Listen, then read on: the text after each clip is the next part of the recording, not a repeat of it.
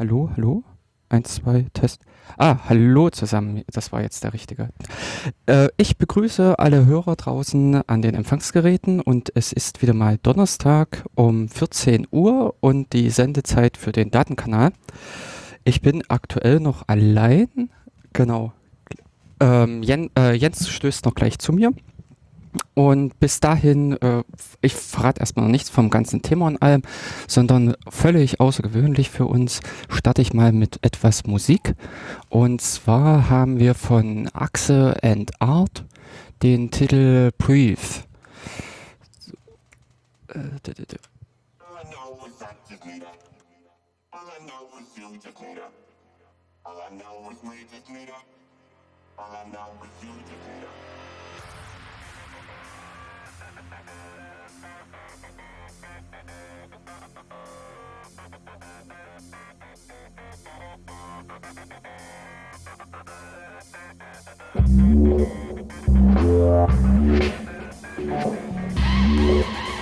So,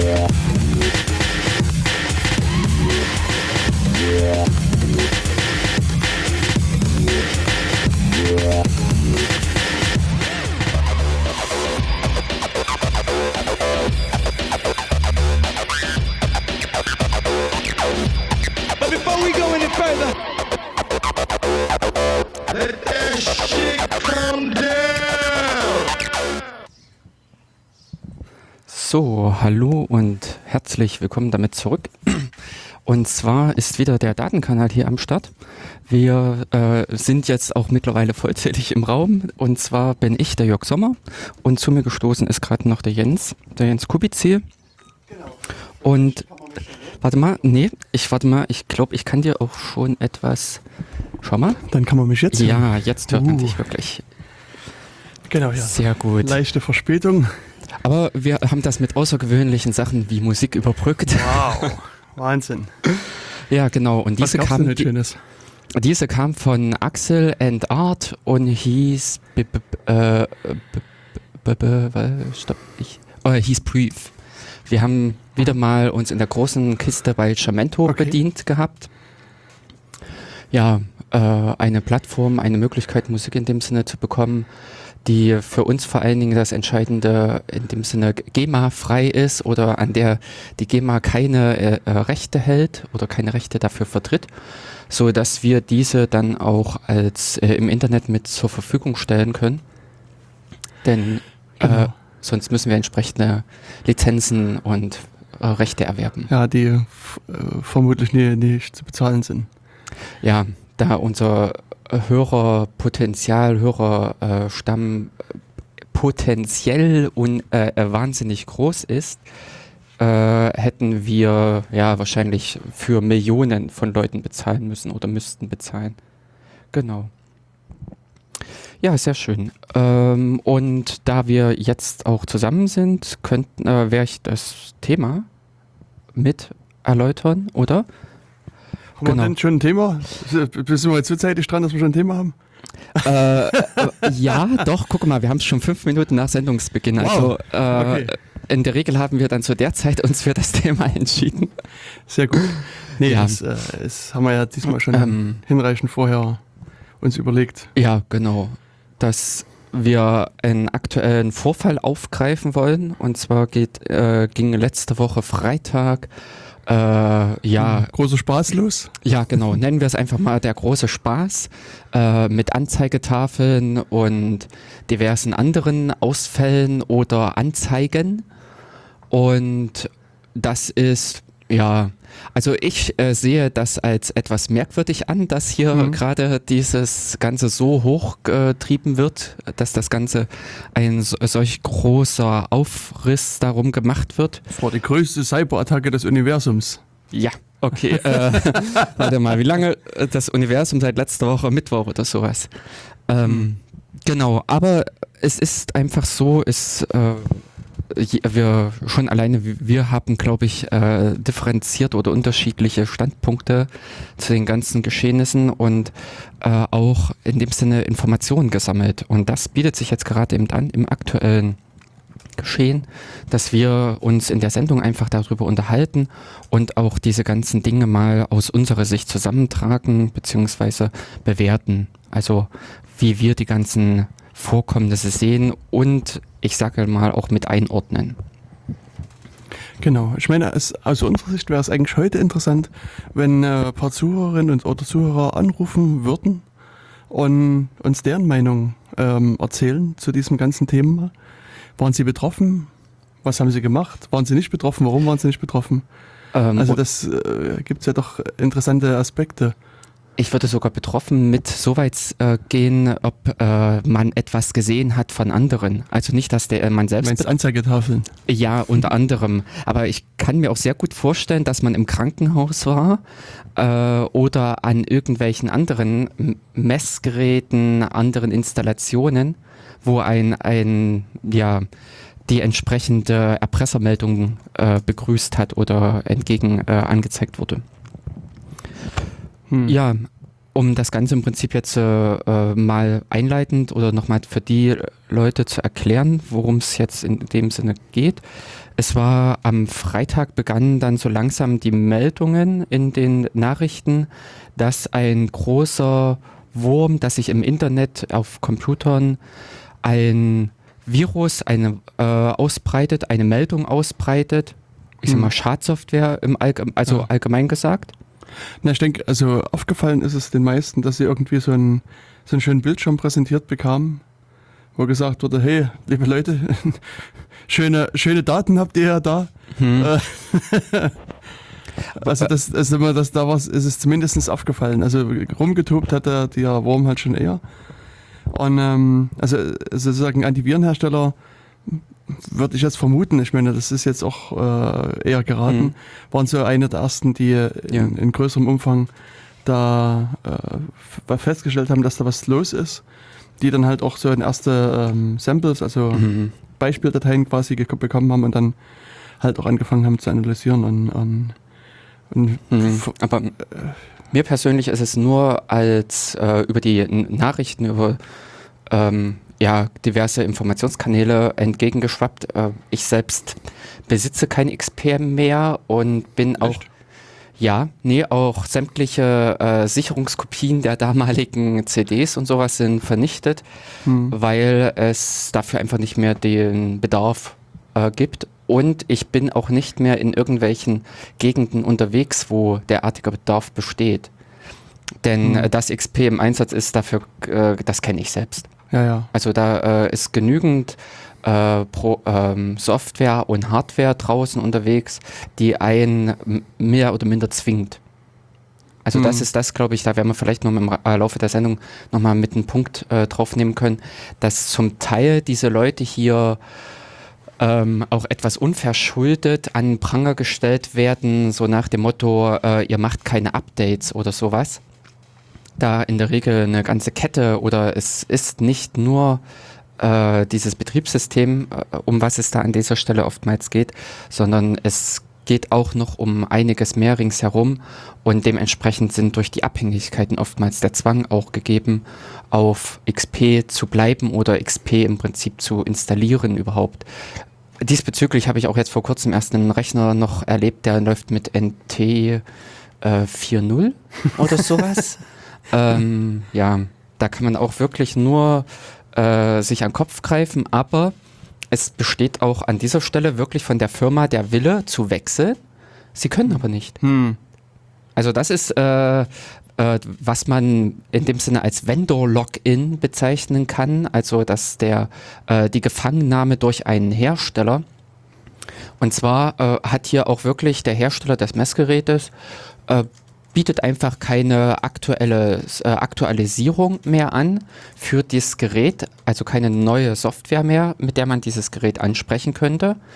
Und verweist nur darauf, ja, man könnte ja im Prinzip wieder die 50.000 äh, Euro oder sowas investieren und die nächste Geräteversion kaufen egal ob nun das jetzige Gerät noch funktioniert und auch noch die Zwecke erfüllt, die es soll, sprich äh, wieder diese Geschichte mit der gewollten oder geplanten Obsoleszenz, also dieses äh, Verwerfen oder äh, ja Abschreiben, Zerstören von Geräten, die eigentlich noch funktionstüchtig sind.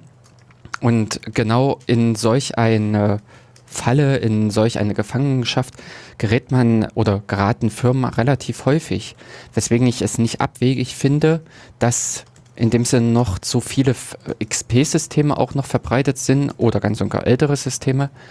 Eine Zahl, die ich in dem Zusammenhang gelesen hatte, waren wirklich noch 7% der Systeme, die am Internet hängen. Das ist aber im Prinzip auch eine krasse äh, Geschichte, denn also die am Internet hängen. Ja, genau. Das, äh, das war über einen äh, Netcounter irgendwas, also eine Firma, die in dem Sinne sich durch das Internet hangelt und guckt, welche IP-Adressen sind unterwegs, beziehungsweise über die Zugriffe auf den Seiten äh, die Besucher bewertet und zählt. Und an der Stelle stand dann wirklich die Zahl von 7%, womit äh, was schon erheblich ist von, also ich sag, ähm, ähm mehr als jeder äh, 14., 15. Äh, Rechner in dem Sinne, hm. wenn man sich das mal so überlegt und man redet in der Firma über viele Rechner, also Hunderte, die eben auf das Internet zugreifen. Das wiederum kenne ich als auch, wenn ähm, die Zahl der XP-Systeme, glaube ich, ist noch wesentlich höher. Ähm, denn äh, was ich kenne von Firmen, dass diese Systeme eingemauert werden. Also im netzwerktechnischen Sinn, dass man einfach den, den Zugang zum Internet abschneidet und diese wirklich nur sich in ganz bestimmten Netzwerksegmenten bewegen dürfen, dass diese nur ganz bestimmte äh, andere Systeme aufrufen können. Sodass sie in dem Sinne gekapselt sind, um den Schaden, also um die ähm, Möglichkeiten eben wie in solch einem Vorfall wie jetzt einfach zu einzudämmen, beziehungsweise eben auch die bekannte Verwundbarkeit dieser Systeme entsprechend zu, ähm, ja, zu isolieren, dass, dass die Systeme an der Stelle einfach äh, ohne die Updates, die Microsoft 2014, äh, oh, bin, oh jetzt, ich glaube 2014 hat man XP eingestellt oder so. Ähm, hm, genau. Äh, dass an dieser Stelle die äh, seither gefundenen oder die auch selbst bis dahin gefundenen und nicht behobenen Sicherheitslücken nicht ausgenutzt werden können. Aber Genau, du hattest ja schon mal so angedeutet, wie die Rechner befallen werden. ähm. Genau, also jetzt so indirekt, äh, du meinst mhm. jetzt über per Netzwerk. Genau. Oder äh, beziehungsweise ich wollte jetzt äh, äh, die Meldung, die ich im Prinzip gelesen habe, Internetwurm, also ein Wurm, eine Schadsoftware gräbt sich durch das Internet. Und hier lässt sich Schadsoftware noch etwas genauer klassifizieren, so wie du es vorhin angesprochen hattest, ihre Daten. Also es ist so, so eine genannte Ransomware wo der Rechner in dem Sinne, der befallen wurde, verschlüsselt wird. Die Daten, die, äh, ich, ähm, also nicht alle Daten in dem Sinne, das ist nicht hinterher die komplette Festplatte, aber relevante und wichtige Daten sind in dem Sinne verschlüsselt nach aktuellen äh, oder mit aktuellen Verschlüsselungsverfahren, so dass man einfach davon ausgehen kann, dass sie nicht ernsthaft zu knacken sind. Also das ist ähnlich von der Klasse der ähm, Verschlüsselung wie auch bei äh, anderen Systemen, äh, die hm. auch bei anderen Systemen. Weißt du, wie die verschlüsseln? Nee, das äh, äh, habe ich leider nicht recherchiert. Okay. Dann kann ich, ich das ja nachliefern. Ah, ich genau. streue mal so mein Na, Wissen mit genau. ein. Also die haben äh, hier in dem Fall einen RSA-Algorithmus äh, verwendet. Und zwar, also laut den hm, Berichten, hm, ja. die ich las, war es RSA 2048, also eine 2048 bitische Schlüssellänge wo man durchaus äh, einige Universums mhm. Lebenszeiten, glaube ich, braucht, um den äh, zu errechnen. Also das ist halt schon, also an sich zunächst erstmal ein sicheres Verfahren. Also sicher auch, dass jetzt niemand das irgendwie wieder knacken kann. Aber ich meine, man hat auch in der Vergangenheit immer mal wieder festgestellt, dass äh, solche Leute manuell versuchen, die Verfahren äh, zu programmieren und dann natürlich auch auf die Nase fallen. Wobei äh, mir hier bei diesem Virus oder bei, dieser, bei diesem Wurm äh, habe ich noch nichts von irgendwelchen diesbezüglichen Schwachstellen gehört. Also mhm. es scheint so, dass dies, dieser Verschlüsselungsalgorithmus auch sinnvoll und gut implementiert worden ist. Das heißt, man hat also, wenn man sozusagen kein Backup hat und keine anderen Möglichkeiten, wieder an die Daten zu kommen, ähm, hat, muss man sie entweder verloren geben oder dann doch nullens wohlens das Geld an die äh, Leute bezahlen. Weil, also das ist, also immerhin gibt es Berichte, Berichte, nicht Gerüchte, oder vielleicht auch Gerüchte, mhm. ähm, dass es diversen Leuten möglich war, ihre Daten zu äh, wieder entschlüsseln. Also die haben sozusagen den Key, diesen Private Key dann von denen gekriegt und konnten die Daten entschlüsseln. Mhm. Also das ist das, was ich in mehreren Berichten gelesen habe, dass das äh, bis äh, dass den Journalisten, die diese Sachen geschrieben haben, nichts bekannt war und äh, es auch im Allgemeinen für unwahrscheinlich gehalten wird, dass diese Leute äh, sich jetzt zucken, wo so viele Augen auf sie gucken. Das ist wohl auch der Fall, denn die Bezahlung dieser äh, Erpressersumme läuft über Bitcoin und äh, es sind wohl auch keine Bewegungen, keine äh, ja, Geldbewegungen für diese Geldbörsen verzeichnet worden. Es sind in dem Sinne immer nur die Einzahlungen gewesen und es hat auch äh, von den, äh, es hat keiner in dem Sinne irgendwelche anderen Überweisungen von diesen Geldbörsen herausgetätigt. Genau. Und da geht man auch davon aus, dass das die Angreifer wahrscheinlich erstmal sein lassen, hm. weil natürlich dann äh, sie unter Umständen Fehler machen. Also nachdem jetzt so eine Aufmerksamkeit aufgetreten ist, nachdem so viele Leute wahrscheinlich sich genau diese Geldbörsen äh, von äh, mit Bitcoins äh, beobachten, ja. Ja, also ich meine, es ist letztlich ähm, wie so ein, ich, kann man vielleicht vergleichen, wie so ein Bankraub, den man begangen hat. Und die Bank hat einen großen Peilcenter und jeder auf der Welt sieht sozusagen, wo, da, wo die Leute mit diesem Peilsender gerade oder, oder wo das, wo dieser, das, wo das Paket, Signal mal kommt. Genau, wo mhm. das Signal herkommt. Und das ist halt hier, ähm, ich glaube, im Grunde genommen ist es zwar für die, die Leute, die es gemacht haben, schön zu sehen, dass ihr Geldberg wächst und wächst. Also ich, ich hatte vorhin geguckt, es waren 80.000 US-Dollar gerade mhm. in der in der Geldbörse sozusagen. Also mhm. da kann man drüber nochmal reden, ob das jetzt viel oder wenig ist. Mhm. Ähm, aber letztlich glaube ich, wenn sie anfangen, da Geld zu überweisen, irgendwann anders hin, also wirklich jeder und sein Hund gucken, was mit dem Geld passiert. Und es ist es quasi, im Grunde genommen kann man das einfach sein lassen. Das mhm. ist, äh, ist verlorenes Geld. Es ist letztlich, also, also es ist verlorenes Geld und wenn sie es anfassen, dann weiß sozusagen eigentlich dann jeder, wer es ist, weil ich glaube, dann sich alle drauf stürzen. Oder sie müssen sich halt wirklich viele Gut. Gedanken mhm. machen, ähm, wie man an das Geld kommt. Und das ist auch interessanterweise, ähm, also einer der Fehler, den die gemacht haben, ähm, weil es gab sozusagen, also sie haben, sie haben ja eine Software geschrieben und wir haben das ja schon hinlänglich eigentlich diskutiert bei uns im Datenkanal. Software hat Fehler. Mhm. Und auch Schadsoftware hat Fehler, man mag es kaum glauben. die großen Superhacker da draußen machen also auch Fehler. Und hier war es so, dass ähm, also sagen wir so, normalerweise, wenn man so Ransomware bekommt, also dieser, der Fachbegriff dafür ist halt Ransomware, wenn man so, so Schutzgeld dann quasi ja. zahlen muss, um seine Daten wieder entschlüsselt zu bekommen. Ähm, da ist es eigentlich so, dass das quasi für jeden Kunden, in Anführungsstrichen, quasi eine Bitcoin-Geldbörse generiert wird. Und da überweist du das Geld hin und dann ist es halt, okay. ist es sozusagen auch einfach, also dann ist es... Ich also mhm. ich sag mal, da, da, dann ist nicht mehr ganz klar, wo die ganzen Geldbörsen landen. Dann, dann ist es wirklich sozusagen ein halbwegs anonymer Zahlungsfluss. Und du siehst auch, wenn auf deine Geld, also wenn da auf diesem, auf diesem Konto sozusagen Geld eingeht, weißt du, aha, mein, das, das bestimmte spezifische Opfer hat bezahlt. Und dann kannst du dem auch diesen privaten Schlüssel wieder zurückzahlen. Und, und hier ist es so, dass die, also eine, eine Race Condition, wie man so schön sagt, in ihrem Code hatten. Und, und sozusagen dadurch, durch diesen Programmierfehler, haben die diese, diese ich sag mal, persönlichen, personengebundenen äh, Bitcoin äh, äh, Konten, die Wallets nicht erzeugt, sondern sind auf so drei sozusagen Backup-Wallets zurückgefallen. Und das ist aber sozusagen jede, alle mhm. sind auf diese äh, zurückgefallen. zurückgefallen und damit kann man jetzt quasi haargenau nachverfolgen, was da an Geld eingeht und, und wie groß diese Wallet gerade ist. Das war also sozusagen auch Dümmlichkeit der Leute, die das halt ähm, geschrieben haben.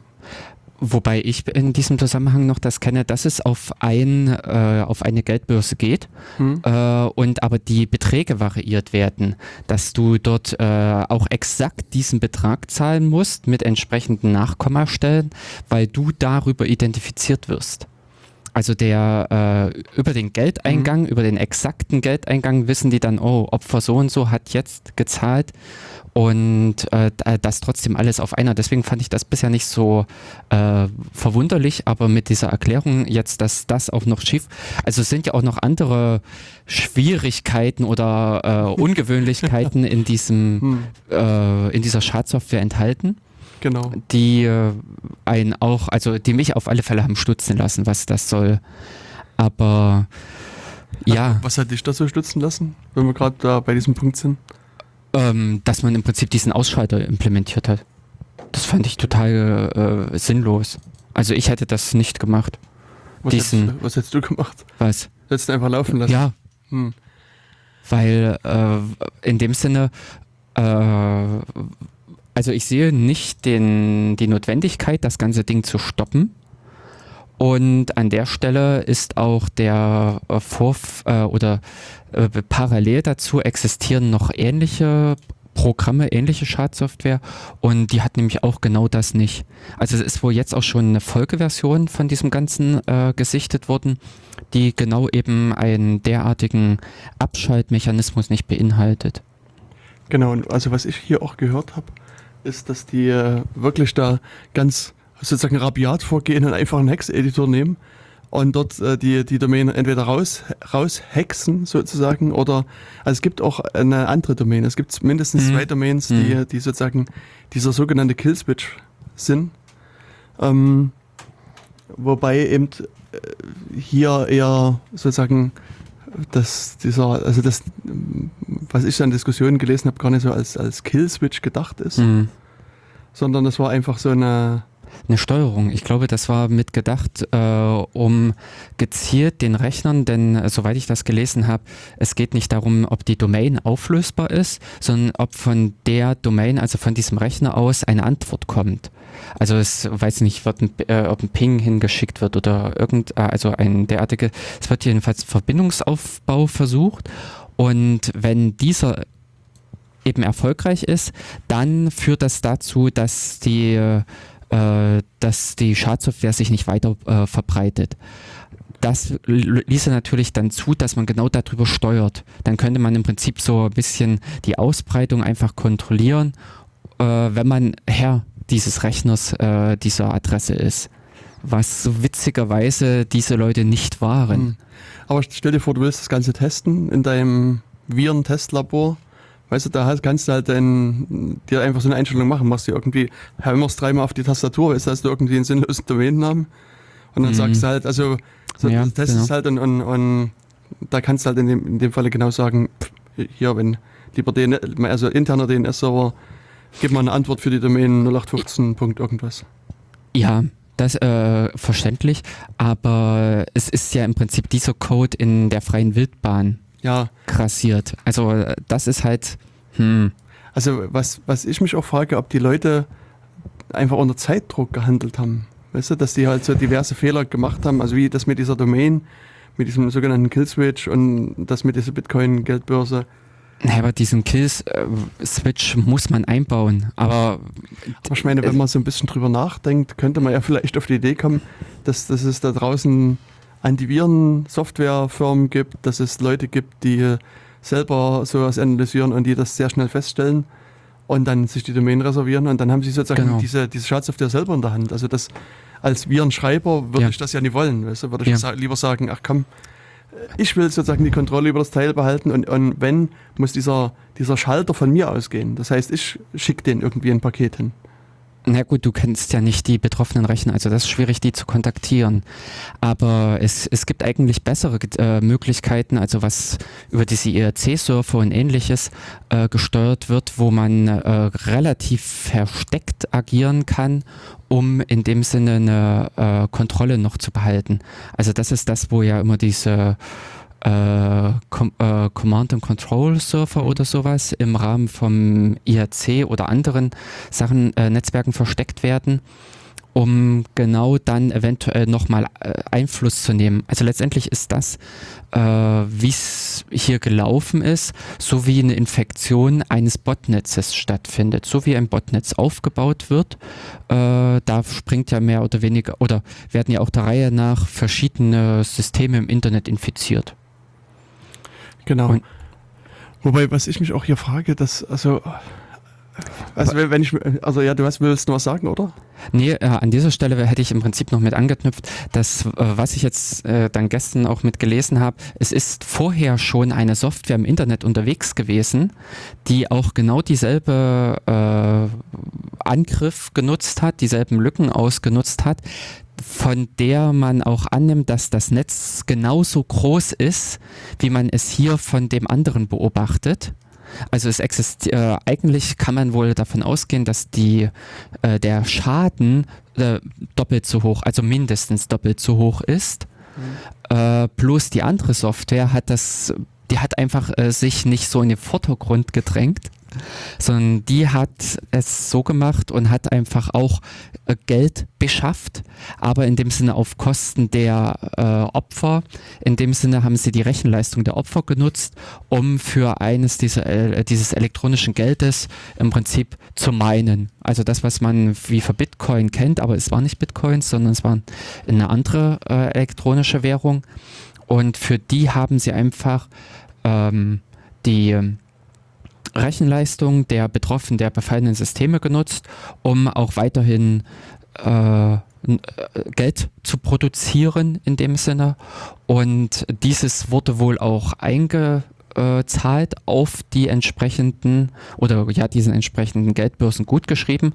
Und in dem Artikel stand auch drin, dass die weitaus erfolgreicher waren als da war die Zahl noch bei 60.000 oder 50.000 äh, Dollar, was auf den jetzigen Geldbörsen von diesen Dings liegt.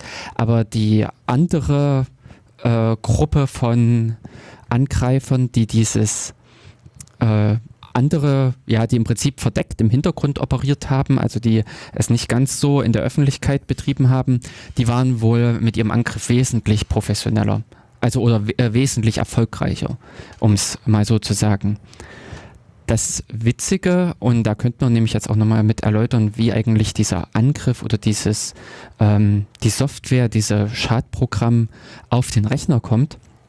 Hm. Und also ich, ich wollte nur, das war hm. eigentlich auch der Punkt, den ich gerade noch mitmachen wollte. Ja. Ähm, dass, dass, ich denke, dass auch von der Planung her eigentlich das, das der falsche Ansatz ist, das Ganze so als globale Ransomware zu machen. Hm. Also genau. das, das ist halt, also ich sag mal, eigentlich sollten das alle Virenschreiber gelernt haben, dass es zwar schön ist, so eine weltweite Aufmerksamkeit zu haben, das war ja sozusagen die, die Intention von vielen Virenautoren, die sag mal, bis so 2000, 2003 ihre äh, Viren da geschrieben haben. Aber dann hat sich ja doch der Fokus so, insoweit geändert, dass die Viren oder generell Schadsoftware ähm, eigentlich mehr versucht, sozusagen Geld mitzunehmen, mhm. in verschiedener Hinsicht. Und, und da ist es doch viel sinnvoller, sozusagen möglichst sozusagen unterhalb vom Radar zu segeln. Und insofern war auch das aus meiner Sicht so ein, so ein kapitaler Fehler, den die, die Leute gemacht haben. Also wenn sie es wirklich aufs Geld abgesehen haben. Also genau. Das, das mhm. Also das ist halt sozusagen Oder, die Frage. Ja, äh, ich äh, sag mal, bis, äh, um jetzt vielleicht doch mal äh, ganz zum Schluss zu springen, oder äh, ich habe heute eine Meldung gelesen, dass nämlich eine Hackergruppe, die in dem Sinne mit im Zusammenhang steht, die äh, die Anfänge oder die ähm, die Basisbausteine für diesen ganzen Angriff geliefert hat, das Ganze jetzt auch nutzt, um mit für sich Werbung zu machen. Die haben noch ein paar mehr von diesen Lücken angeblich in der Hand und die möchten halt diese ganzen jetzt verkaufen. Möchten Sie die wirklich verkaufen? Ja. Das, also äh, sie haben zwei Modelle. Sie haben entweder, es kauft ihnen jemand die Lücken jetzt bis Juni oder Juli ab, mhm. oder äh, sie gehen so ein komisches äh, Abo-Modell ein, irgendwie.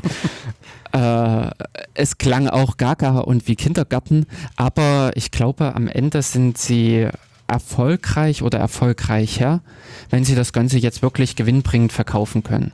Und ich glaube auch wirklich, dass die Chancen gestiegen sind. Dass jetzt äh, im Hintergrund eine Firma äh, oder dass die betroffene Firma unter Umständen Microsoft hier äh, schon ein paar Millionen in die Hand nimmt, die mal diesen Hackern hinwirft. Ich glaube, das fällt am Ende in deren Bilanz nicht auf und äh, beschaffen sich im Prinzip oder schaffen diese Bedrohung aus der Welt, denn der Image-Schaden, der hier vor allen Dingen jetzt auch auf Microsoft mit zurückfällt, ist immens. Also das ist das, was ja hier wirklich auch immer gleich mit als erstes genannt wurde. Es betrifft äh, Microsoft Windows XP, Microsoft Windows und es sind ja auch noch andere Versionen betroffen von diesem Ganzen äh, Angriff. Und von der Seite her, der Image-Schaden für Microsoft ist hier erheblich bis hin zu anderen Firmen. Also da habe ich auch noch äh, für, äh, Viren, äh, also einen Virenhersteller, der wohl auch etwas ähm, was, ein Virenhersteller? Ja, ein Virenhersteller. Äh, nee, Entschuldigung, äh, ein Antivirenhersteller. Richtig, äh, der da auch ein äh, ja, eine, äh, eine Werbung geschalten hat, die ganz äh, flott verschwunden ist, nachdem das Ganze jetzt hier so die Runde gemacht hat. Aber das äh, werden wir später noch mit aufgreifen. Ich wollte jetzt ganz gen äh, nochmal genau an diesem Punkt mit einhaken. Äh, wie kommt im Prinzip die Software hin auf mhm. das Ganze? Also ähm, und wa was sind eigentlich, äh, also dieser Ursprung, diese Hackergruppe, die wir äh, gerade schon angesprochen hatten. Und im Kern, also wir reden hier wirklich äh, davon, dass man den Rechner im Inter, äh, also anschaltet nichts tut. Also man braucht nicht aktiv werden. Es geht hier nicht darum, dass irgendwelche Benutzer äh, ich sag's jetzt mal äh, so gemein, dümmlicherweise auf irgendwelche E-Mail-Anhänge klicken oder ähnliches äh, oder dass sie irgendwelche Webseiten besuchen. Es geht wirklich nur darum, den Strom einzuschalten, und eine halbe Stunde später schaut ein in dem Sinne so ein netter Bildschirm, so ein Fenster an, auf dem da steht, Ihre Daten wurden erfolgreich verschlüsselt und äh, wenn Sie wieder, also wenn Sie daran Interesse haben, Ihre Daten wiederzubekommen, bezahlen Sie einen Betrag von 300 Dollar binnen von, ich glaube, das waren wenige Tage, ich glaube von binnen von zwei oder drei Tagen.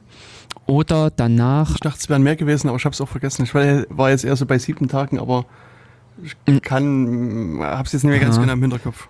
Ähm, und dann danach steigt der Betrag. Es werden dann 600 Dollar. Und wer bis dahin nicht, äh, wer danach nicht zahlt, die Daten werden auch vernichtet.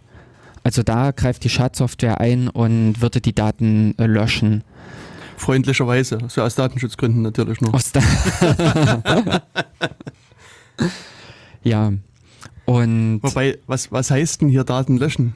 Also die, die verschlüsselten Dateien sollen dann auch beseitigt werden, sodass die Bezahlung danach witzlos. Also kommen die dann zu meinem Rechner und löschen die Daten auf meinem Rechner? Nee, das macht halt, äh, soweit ich äh, das gesehen habe, die Software schon selbst. Also der, äh, das, es läuft im Prinzip ein Schadprogramm immer noch die ganze Zeit jetzt mit.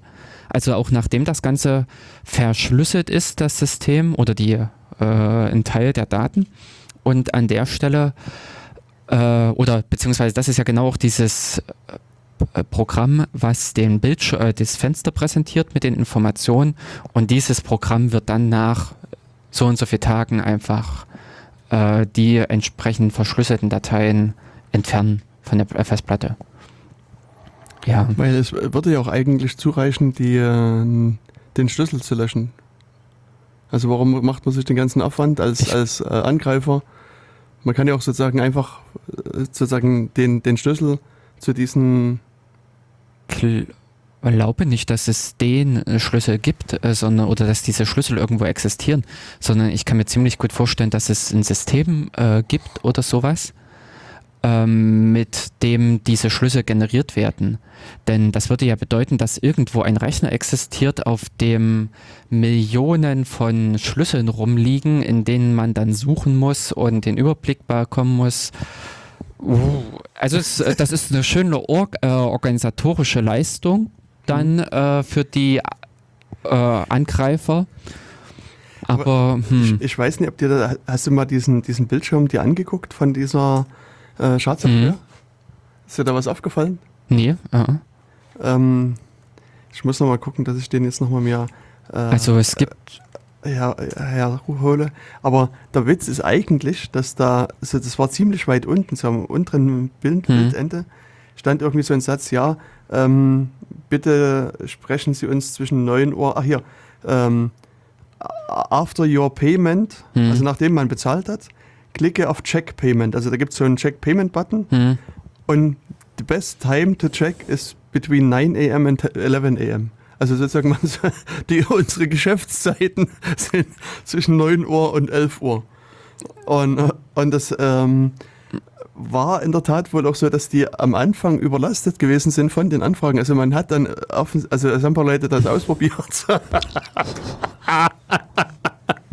und also die hatten zumindest den Eindruck, dass da wirklich Personen dahinter sitzen, die jetzt sozusagen gucken. Das freigeben. Und das freigeben. ja, ja. Also ich weiß nicht, ob das wirklich so ist. Also ich, das äh, gab am Anfang halt zumindest den Verdacht, dass dem so wäre. Ähm, keine Ahnung, inwieweit sich das jetzt bestätigt hat oder auch nicht mm, bestätigt hat. Mhm. Also das sind, also vor allen Dingen, wann ist 9 und 11 Uhr? Das äh, ist in dem Screenshot, den ich hier gesehen habe, leider ist es ist abgeschnitten worden. Ich muss nochmal nach War es wirklich gucken. mit einer Zeitzone dann noch versehen? Ja, also Aha. ich kann mich zumindest erinnern, mhm. dass da eine Zeitzone dran war. Okay. Ähm, ja, also es gibt ja verschiedene Deutungen und um es jetzt mit in diese Werbemaßnahme für diese Hackergruppe einzureihen, würde das natürlich eben auch wiederum mit äh, darauf hindeuten, weil man mit derartigen, ich vermute mal, dass eine Zeitzone gewählt wurde, die im amerikanischen Raum liegt oder sowas, um eventuell die Spuren ach so, äh, dorthin zu lenken, beziehungsweise es sind wohl auch ähm, Code-Teile äh, oder äh, für diese Meldung, die angezeigt wird, die wird auch äh, übersetzt. Also im Deutschen sind wohl äh, das Ganze äh, mit deutschen Text angezeigt worden und so weiter. Man hat es äh, dahingehend ja prüfen können, dass es wohl aus dem Google-Übersetzer, aus dem Google Translator kommt, diese Übersetzung, bis auf das Chinesische und Koreanische, was ich gelesen habe. Also Chinesisch und Koreanisch äh, sind wohl nicht von aus dem Google-Übersetzer und äh, was ja nahelegt, dass diese Leute von dort kommen. Und ein zweites Indiz, was ich noch äh, gelesen habe, ist, dass diese Software in Code-Teil enthält, der in äh, äh, der schon mal zuvor verwendet wurde bei einem Angriff, den man in Nordkorea verortet hat. Hm. Also entweder äh, möchte jemand hier eine Fährte legen, also in dem Sinne die äh, Leute in die Irre führen, oder äh, was eventuell ja auch denkbar wäre, dass wirklich so dilettantisch ist und dass es wirklich ernsthaft aus diesem südostasiatischen Raum kommt. Man weiß es nicht. Ja. Also hier, ich habe jetzt gerade noch versucht, den so, unteren ja. Teil des äh, mhm. Textes zu kriegen und, und ja, GMT ja, steht hier. Also das ja. Greenwich Mean Time ist sozusagen, also, also in dem Falle wären es sozusagen die äh, vielleicht europäische Hacker, die früh kurz, obwohl, ich meine, das ist ja dann schon Arbeitszeit. Also für uns ist es, wir sind ja in dem Sinne plus zwei jetzt, mhm. also es ist eigentlich von 11 bis 13. In der Mittagspause. Äh, das ist ziemlich ungewöhnlich. Mhm. Ähm, ja, wer weiß. Aber also wenn das äh, ernst gemeint ist hier, dann ist das, glaube ich, auch wirklich nur dazu gedacht, äh, eine falsche Fährte zu legen. Denn ehrlich gesagt, hm, naja, also es wäre ziemlich gaga, wenn das eine Person macht, die die Freigabe. Also wenn da wirklich jemand sitzt, dann den Bezahlungsbeleg ausdruckt, äh, seine Unterschrift drunter genau, setzt, einscannt. Ja, und abheftet. Ja. Ja. Aber, ähm, also es ist vielleicht nochmal zu unterstreichen, dass es eine Regierungsorganisation ist, die hinter dem Angriff steckt. ja. Genau. Wer weiß, was da in dem Sinne dahinter steckt. Genau, Aber, diese komische Gruppe, die du gerade genannt hast, ist die Lazarus, Lazarus ja. Group, ähm, die halt eben früher schon mal ähm, so Angriffe gefahren haben und deren Code da angeblich gefunden worden ist. Genau. Die waren, die hatten wohl bei Sony den Angriff mhm. und äh, genau so ein Code-Teil ähnelt dem. Ganzen. Genau. Mhm. Auf der anderen Seite ist es allerdings auch wiederum so, dass äh, sich auch Antivirenforscher diesen Code angeguckt haben. Was, äh, und, ähm, also es gibt einen recht bekannten, der heißt Jean Sullivan, der arbeitet bei F-Secure, einem recht bekannten mhm. Unternehmen in dem Bereich. Und, äh, und der wiederum hat gesagt, also dass für ihn dieser Code aussieht, als wäre er von quasi so einem Neuling geschrieben worden. Also das, das hm. sind halt relativ, also diverse Fehler drin und zum anderen ähm, nutzt das halt auch irgendeine so ähm, äh, einen Webspeicher quasi, so eine Cloud-Lösung, um irgendwelche Dateien äh, zu speichern, was auch eine, eine, eine, Sache ist, die eigentlich so die erfahrenen Virenautoren hm. eher nicht machen. Aber generell ist sozusagen die Codequalität innerhalb des Codes sehr variabel. Also es scheint mhm. sozusagen Code zu geben, wo man dem an, also an erkennen kann, dass das erfahrene, professionelle Leute geschrieben haben. Und auf der anderen Seite gibt es halt auch Code, der eben diverse krasse Fehler enthält. Und, und mhm. Naja, es klingt teils nach so einem Baukastensystem, den es ja wirklich für solche äh, Software gibt wo sich ein unter Umständen Unerfahrener äh, einfach was zusammengebastelt hat und es gestartet hat. Denn in die ersten Meldungen, die ich mehr oder weniger äh, in den Nachrichten auch mitgelesen habe, ist einfach gewesen, dass die Angreifer wohl selbst überrascht sind oder waren von ihrem Erfolg. Also äh, eben hier der, äh, das Ganze verbreitet sich als Wurm hm. Sprich, also man spricht im Prinzip von einem Wurm von selbstständig agierenden Code, der, wenn er ein System befallen hat, dann weiter von dort ausgehend das nächste System sucht. Genau, und das, macht er das jetzt? Ist das ein Wurm? Also äh, der, WannaCry, WannaCrypt. äh, genau, dieser WannaCry verhält sich im Prinzip wie so ein Wurm, der sich im Prinzip so durch das Internet gräbt, äh, beziehungsweise es ist eben an der Stelle nicht ein Wurm, denn an jedem Punkt vervielfältigt er sich und äh, äh, breitet sich im Prinzip exponentiell durch im ganzen Netz aus. Ähm, Wie, wie zwei- macht das? genau, Achso, okay. Genau, zwei Wege äh, kenne ich jetzt oder habe ich gelesen. Das eine ist äh, wirklich eben per E-Mail und Anhang, so dass unter Umständen eine Erstinfektion oder sowas über diesen äh, darüber passiert. Das finde ich auch äh, hilfreich und sehr interessant mit. Und die andere Weg ist im Prinzip direkt, also äh, unter Umständen äh, bekommt jemand eine E-Mail, achtet nicht darauf oder aus wel- welchen Gründen auch immer. Es wird jedenfalls dieser Code aktiv und befällt dann den lokalen Rechner. Von dort ausgehend agiert aber der äh, Code weiter und versucht andere Rechner zu finden, die äh, eben ein XP-System oder ähnliches sind und verwundbar für eine im März bekannte, äh, bekannt gewordene Sicherheitslücke im äh, SMB-Protokoll. Also das ist ein Austauschprotokoll für äh, Microsoft-Systeme ursprünglich gewesen. Hm. Äh, heutzutage auch viel eingesetzt bei als Samba-Surfer Genau, unter da, Linux. da könnte es der Lin- Linux-Nutzer herkennen. Das. Mhm. Genau.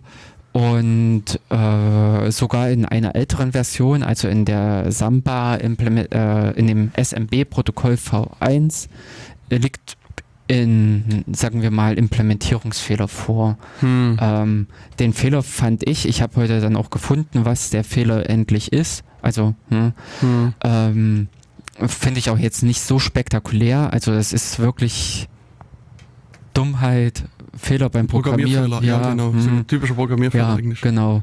Äh, und zwar wird hier an äh, die Berechnung von einer Speichergröße wird in einem zu kleinen Wertebereich ausgeführt. Man, ganz konkret, es äh, geht hier um ein Double Word, also um Genau, ein, ein D-Word. ja, Ja, genau. Äh, äh, in 64-Bit müssten das dann sein. Nee. Ich dachte Ja, äh, 32 dann sind's und, 32, und Word ist hm. 16. Ja, das sind alles diese lustigen Windows-Größen. Ähm, jedenfalls, es wird hier eine äh, Berechnung einer Speichergröße vorgenommen, also wie viel Ar äh, Arbeitsspeicher ähm, allokiert werden muss, angefordert werden muss vom Betriebssystem. Und das Ergebnis wird in einer zu kleinen Einheit, in, äh, eben in einer Größe von Word, ab, äh, von einem äh, äh, ne, von einer Registerbreite abgespeichert.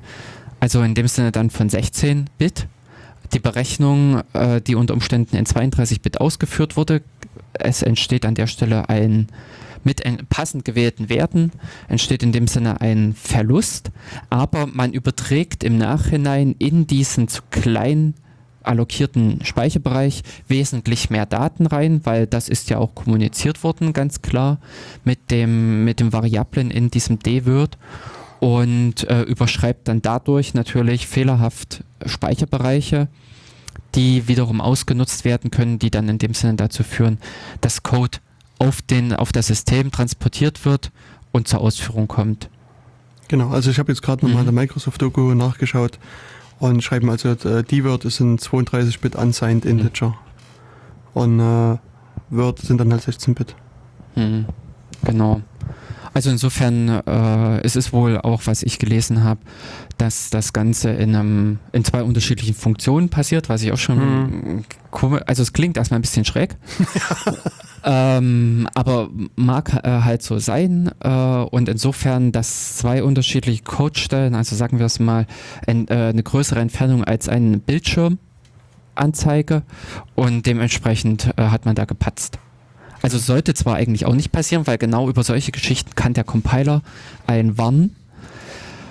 Ja, aber äh, zu diesen Gesamteinschätzungen Einschätzungen oder Gesamteingliederungen dieser, äh, dieses Angriffs und dieser Lücke, glaube ich, äh, kommen wir später nochmal, weil ich da hier auch das Was als normal ansehe Mhm. und in dem äh, Sinne halt ja die ganze Auswirkung oder das Ganze einfach globaler sehe. Ja, also grundsätzlich ähm, scheint es so zu sein, also ich habe das jetzt schon von vielerlei Stelle gehört, dass es irgendwie so eine Mailinfektion war und so weiter, wobei der aktuelle Forschungsstand eben wohl ist, dass man schon von Anbeginn quasi über RTP, also über diese ähm, SMB, äh, SMB-Schnittstelle äh, mhm. sich, sich verteilt hat. Also ähm, auch divers, ich weiß jetzt nicht mehr, wer es war, aber Forscher haben sich halt den Code angeguckt und haben gesehen, dass es eigentlich nichts gibt, was auf so eine Phishing-Mail oder auf irgendeine so eine Mail dahin deutet. Also deswegen mhm. sind eben alle der Meinung, dass es sozusagen schon initial quasi mhm. äh, über diese Netzwerk-Schwachstelle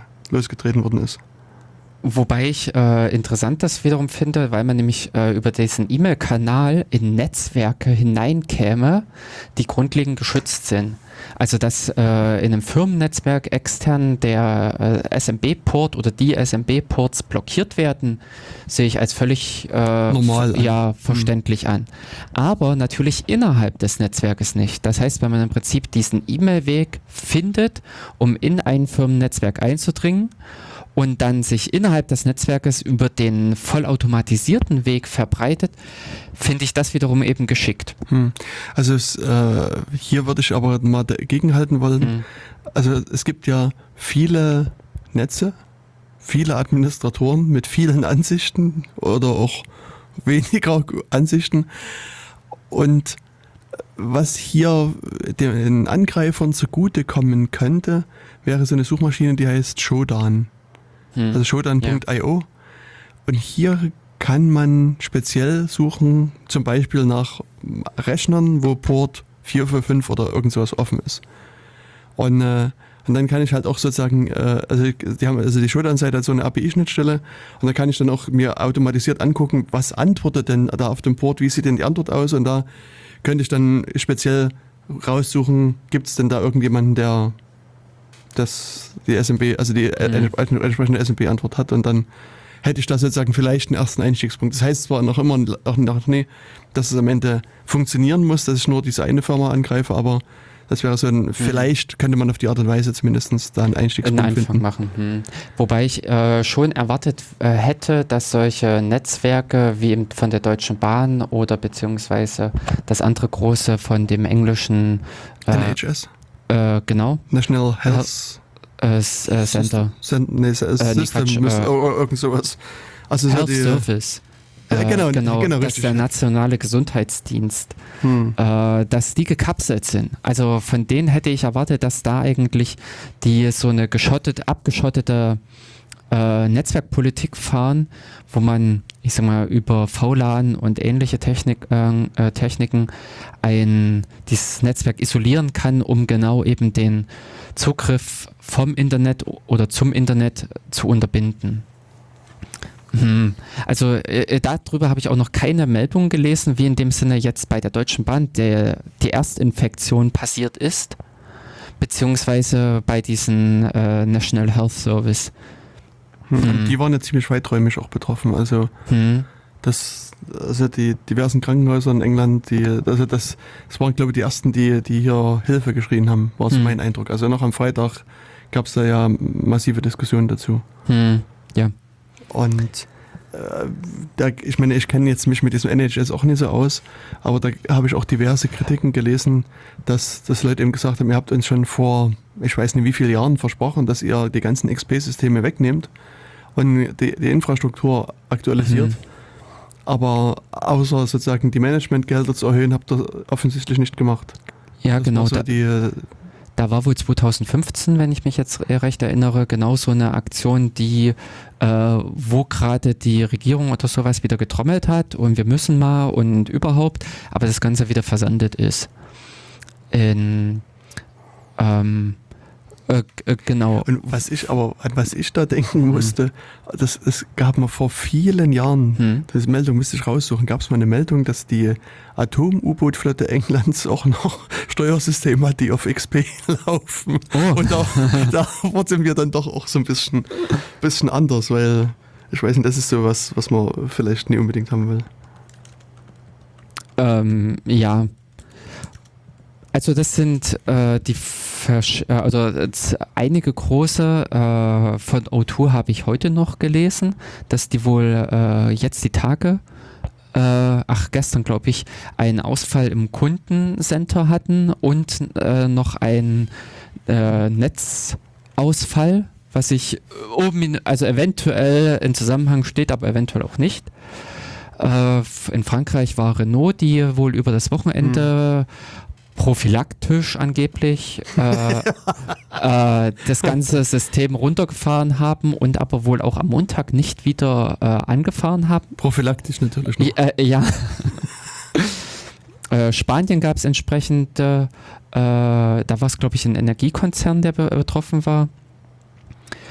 Kann sein, ja. Es gibt also Ja. die Liste an, an Firmen sozusagen, die ist, ist wirklich Lang. lang, genau. Also Es, ähm, es geht also äh, verschiedene äh, Bundesstaaten in Indien zum Beispiel. Telefonica wird ein Konzern gewesen sein, der na, O2. Äh, O2 hm. das gehört O2 zu. Ach ja, stimmt, O2, Das- richtig, ja. äh, ja.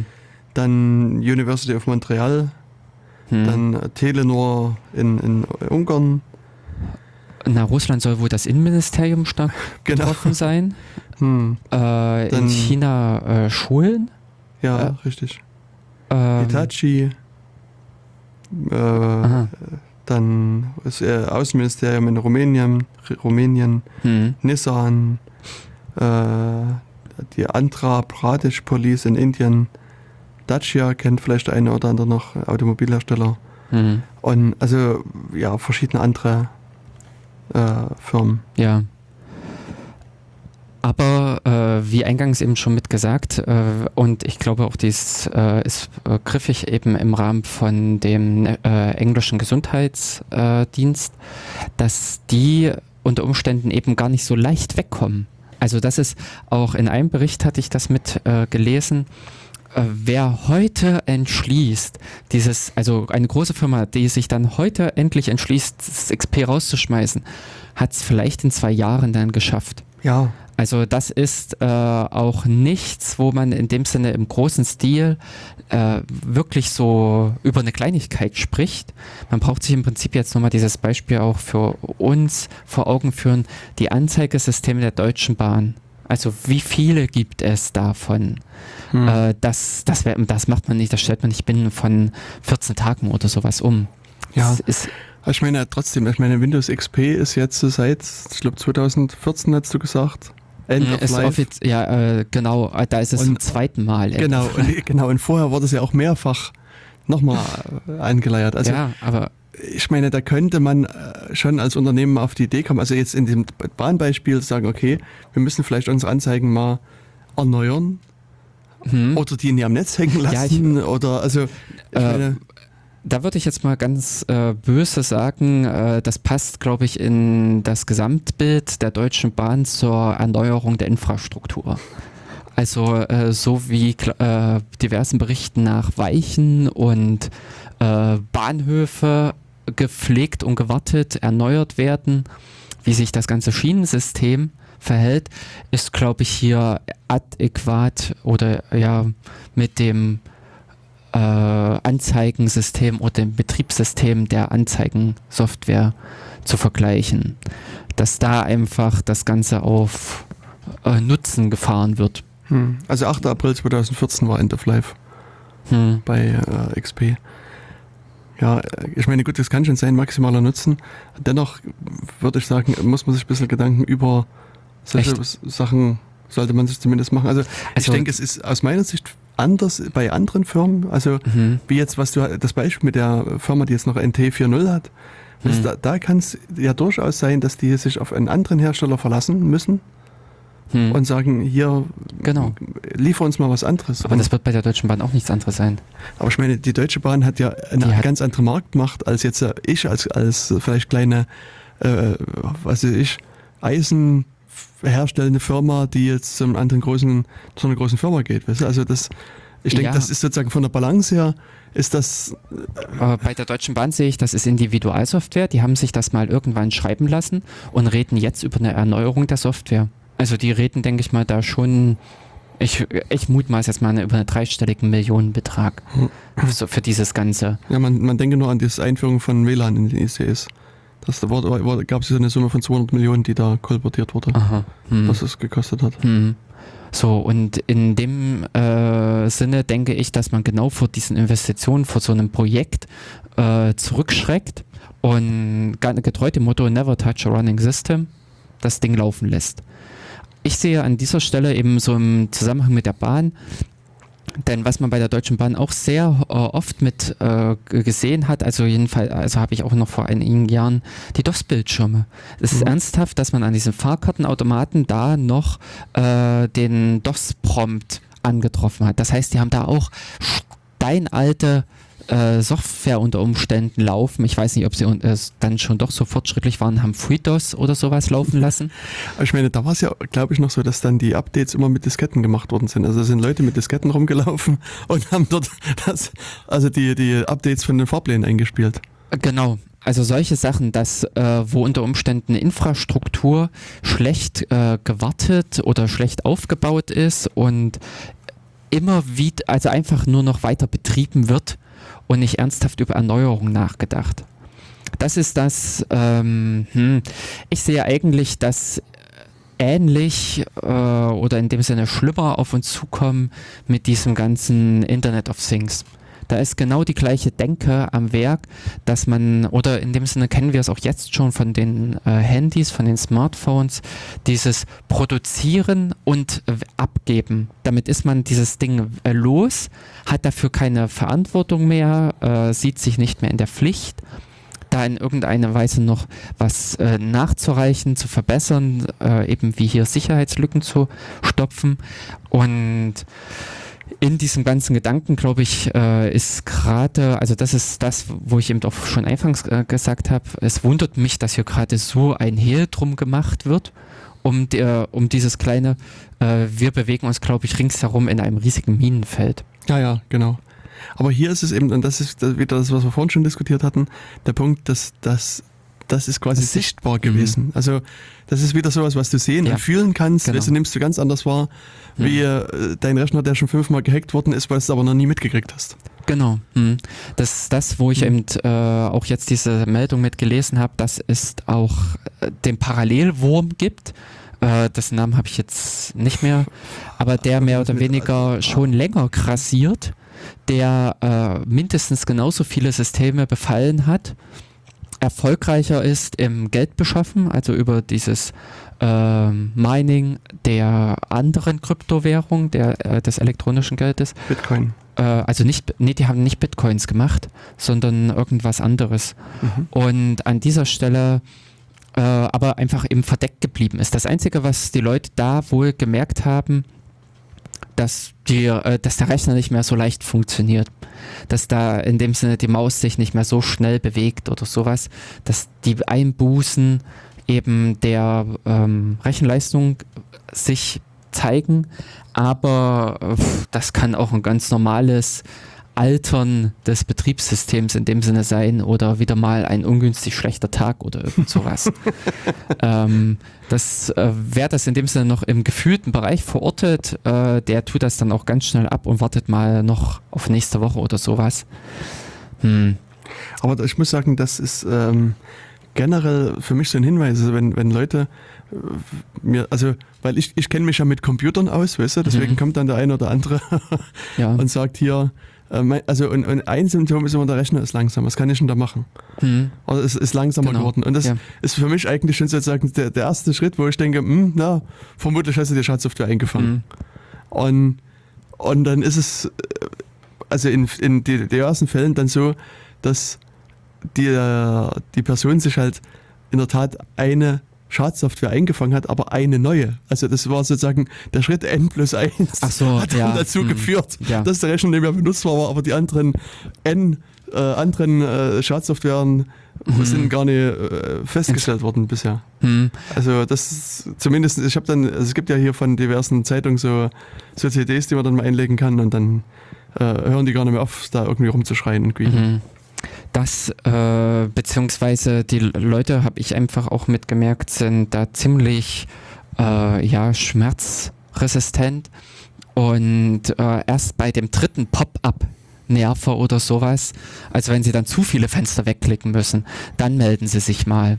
Das habe ich äh, auch schon gehabt, dass diese, dass dann auf Nachfrage hin die Leute sagen, ja, das habe ich schon länger. Also ich habe das immer weggeklickt oder Ja. sowas. Von der Seite her ist diese Aufmerksamkeit da oder dieses Bewusstsein nicht unbedingt da, dass das eigentlich schon ein Problem ist, schon vom ersten Fall an.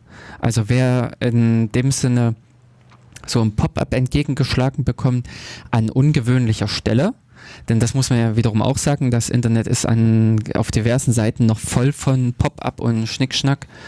Ähm, aber ich sag mal, beim Öffnen von Word oder von anderen Programmen als dem Browser, wenn dort ein Pop-up kommt, oder schon allein nur mit dem Starten des Betriebssystems, sollte man stutzig werden. Wer den Browser öffnet und sich die äh, Suchmaske des, äh, der Su- Lieblingssuchmaschine, also von Google zeigt, dann äh, und dort ein Pop-up mitkommt, ist das eindeutig falsch. Also Google arbeitet nicht mit Pop-ups. Und das sind Dinge, wo ich aber auch privat schon erlebt habe, einfach, dass die Leute das gar nicht so für bedrohlich, für besonders aufnehmen, wahrnehmen. Genau. Und ja, Adül Kutz heißt der andere. Ich hatte jetzt irgendwie eine Weile gebraucht, um das zu finden. Ah. A-D-Y-K-U-Z-Z. Hm, Edelkass oder wie auch Okay. immer man das aussprechen mag. dieser andere Wurm, der in dem Sinne diese Lücke bereits ausnutzt, Genau. äh, Und, der und dann diese, sagen wir mal, äh, Geld scheffelt. Geld meint, also Mhm. er, er, errechnet. Ja, genau. Ja, ähm, in diesem Ganzen, also es ist ja, wenn man das jetzt mal, mal äh, wirklich sagt, es ist einfach nur ein Vorfall. Wir reden hier über die äh, Spitze, Spitze, Spitze des Eisbergs. Also dieses ganz, ganz kleine oben da drauf. Und äh, in, man kann wirklich davon ausgehen, dass noch wesentlich mehr im Hintergrund eigentlich operiert, ist vor allen Dingen auch dieser Umgang mit dem Ganzen, wie teilweise, ich sag mal jetzt, die Presse das deutet, interpretiert und verbreitet, finde ich ähm, nicht passend, beziehungsweise auch schon wie gewisse Akteure äh, darauf reagieren, inklusive Microsoft, die hier nämlich auch aufgesprungen sind und haben gesagt, äh, das war äh, oder dem Ganzen äh, verschuldet, das war die NSA mit. Hm. Oder äh, böse ist hier in dem Zusammenhang auch mit die NSA zu nennen, weil und das Also, Mhm. äh, kleine noch eine Ergänzung, Ja, diese, ah. Äh, diese, diese Software meint Moneros. aha. Also das ist auch eine, Hm. also schon noch eine eher bekanntere Hm. Kryptowährung. Aber ich meine, es gibt da halt so viele. Die, aber die Moneros sind, haben noch eine vergleichsweise hohe Kapitalisierung auch. Also das, Mhm. Hm. ähm, ja, es ist noch, ist noch so ein Ding. Hm. Also, haben- was ich vorhin noch sagen wollte, ähm, Ja. ist, äh, ich hab, also es gibt, ich, da habe ich auch leider den Namen vergessen, jemand, der auch viele Vorträge hält, so, so Schadsoftware und Befall und so weiter. Und, und sein Spruch ist immer, dass es eigentlich zwei Typen von Benutzern, von, von Computerbenutzern gibt. Leute, deren Rechner schon gehackt worden ist Hm. und Leute, die es noch nicht gemerkt haben. Und das ist, Mhm. kann man eigentlich nur unterschreiben. Das ist halt äh, so. Ja, Und, äh, ähm, beziehungsweise äh, wir reden da eben nicht über äh, Benutzer und Computer, sondern äh, für, äh, über, über Geräte im Internet. Das ist auch äh, das, das oft genug ein Drucker befallen ist. Also dass in dem Sinne der Drucker, die, das Betriebssystem auf dem Drucker und dort befindet sich ganz klar auch Software drauf, die äh, netzwerkfähig ist, die gewisse Kommunikation im Sinne von E-Mail oder Netzwerkzugriffen zur Verfügung stellt. Und dass diese Software in dem Sinne auch Fehler enthält, gekapert wurde und von dort aus ein äh, Angreifer operiert. Das sind genauso solche Geräte wie Fernseher, also was jetzt auch mit äh, in Mode kommt, also oder auch äh, häufig äh, also mit verkauft wird, dass dort sich Betriebssysteme drauf befinden, dass das Fernsehgerät hängt am Internet und es gab auch ich weiß nicht, ob es dieses Jahr oder ganz sogar letztes Jahr schon war, so diesen Samsung-Fernseher, auf dem diese Ransomware. Also es gab auch für den Fernseher schon die Meldung, dass die Leute äh, gekommen sind und da war ihr, äh, hatten sie das eben die äh, Meldung eingeblendet. Äh, die Daten sind verschlüsselt, zahlen sie und so wie es hier sich auch verhält, bloß dass das Ganze eben auf dem Fernseher war. Genau. Also das, das wird auch weiterhin passieren, denke ich. Und, und vermehrt. Und vermehrt mhm. natürlich. Und ich, also was mich da immer so ein bisschen sag mal, stört, ist diese Diskussion um selbstfahrende Autos. Also oder mhm. sozusagen äh, selbstgesteuerte Autos, weil wenn man so die Diskussion liest, dann, dann hast du immer sozusagen da ja und da kann jemand sozusagen in den Rechner, also in diesen das Auto sich einhacken und dann die Leute in den Tod fahren und die auf der Autobahn Autos mhm. überschlagen lassen und so weiter. Und äh, ich sehe es halt immer so ein bisschen, dass die, also wenn man sich die, die Angreifer, also sozusagen die das in großen Stil machen, anguckt, machen die es in der Regel immer unter finanziellen Aspekten. Also die wollen Geld verdienen und möglichst mit wenig oder gar keinem Risiko. Und wenn ich hier Leute umbringe, irgendwo auf der Welt, kann man davon ausgehen, dass früher oder später nahezu jeder Polizist und jede Polizistin dieser Welt äh, losrennt und versucht, die, die Leute zu finden. Und das, also man hat dann vermutlich ein sehr ungemütliches Leben, wenn man mhm. das sozusagen im größeren Stil macht. Und deswegen äh, viel besser oder viel sozusagen erfolgversprechender scheint mir eben auch in Autos so einen Bildschirm aufzurufen, zu sagen, ey, hier, dein Auto startet jetzt gerade mal nicht, überweis mhm. mal hier so und so viel Bitcoin oder Euro mhm. oder Monero oder irgendwas ja, anderes. Ja. Und wenn du das überwiesen hast, dann schicke ich dir einen Key und dann kannst du das Auto entschlüsseln und dann kannst du weiterfahren. Hm. Ähm, beziehungsweise ich, äh, wenn wir jetzt gerade eben diese zwei äh, Würme, äh, Würmchen hier vergleichen, dann ist ja eigentlich der, der ähm, im Hintergrund agiert, der erfolgreicher. Und ich glaube auch, dass das am Ende äh, eher das zum Ziel führt, also dass man nicht das äh, Opfer, also den betroffenen Rechner, den Eigentümer des betroffenen Systems in irgendeiner Form versucht, in, äh, also Geld zu bekommen, sondern dass man wiederum dieses System nutzt. Denn das, was mir sofort einfiel, war dieser Dyn-Angriff, der Angriff gegen diesen Infrastrukturanbieter Dyn, also auch in dem Sinne bekannt von Dyn DNS, mhm. äh, der im März oder sowas, also eine Weile her. Äh, ja. äh, oder ja, ähm, also äh, oder ganz, also, also ich würde eher noch länger tippen, aber okay, äh, ist jetzt auch nur hart geraten. Ja, jedenfalls dieser Angriff auf den, der eben auch als ein DDoS-Angriff kam, wo diverse äh, gekaperte Systeme äh, zusammengeschalten wurden und gezielt hier gegen eine Organisation gerichtet, um von dieser Organisation Geld zu erpressen. Also ich glaube auch, dass das äh, mehr bringt in dem Sinne hier, dass man mehr davon hat, wenn man diese gekaperten Systeme am Ende verkauft. In dem Moment, wo ich hier auch Aufmerksamkeit erzeuge, dann verliere ich danach das System. Also derjenige wird den Rechner platt machen oder er zahlt und installiert dann hinterher äh, oder macht, installiert dann hinterher die Updates, wie auch immer. Auf alle Fälle, äh, ich kann hier nur einmalig Geld holen.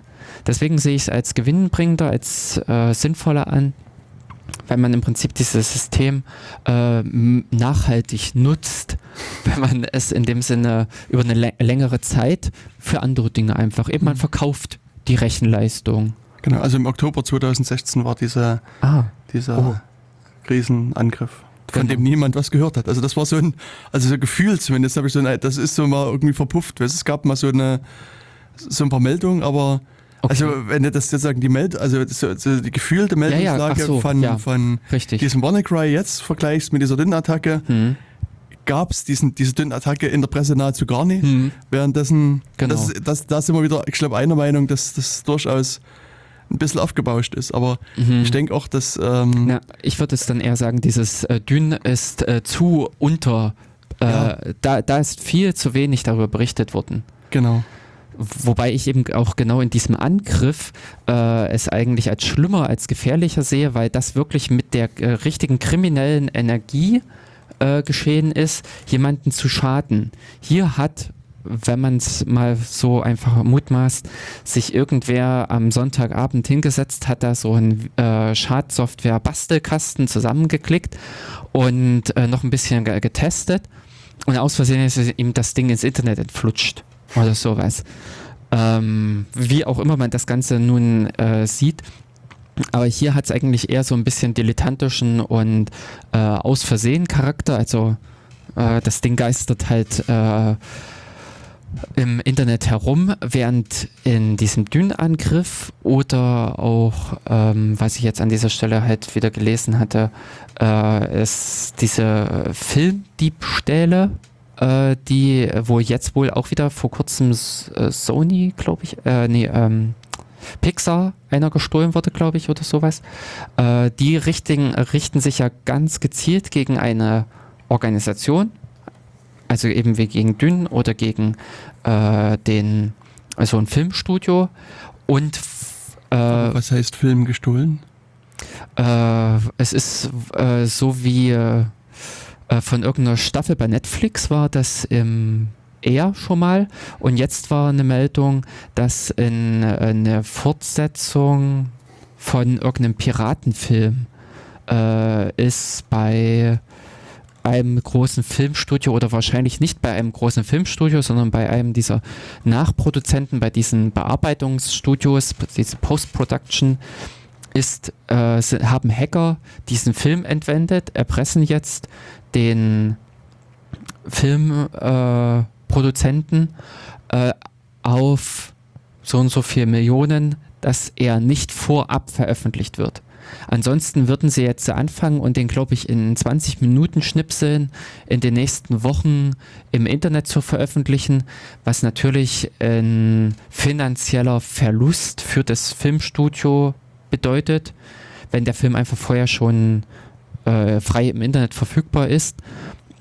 Äh, und dort reden wir, glaube ich, bei so einem Film von auch so einem zweistelligen Millionenbetrag oder sowas oder ganz sogar noch mehr. Ähm, hm. Also Orange is the New Black ist da. Nee, das war diese Serie, die bei Netflix geklaut wurde. Also ich habe zumindest jetzt hier eine halbwegs aktuelle Aha. Meldung gefunden. Wo, äh, hm. Aber ja, vielleicht gibt es da noch mehr.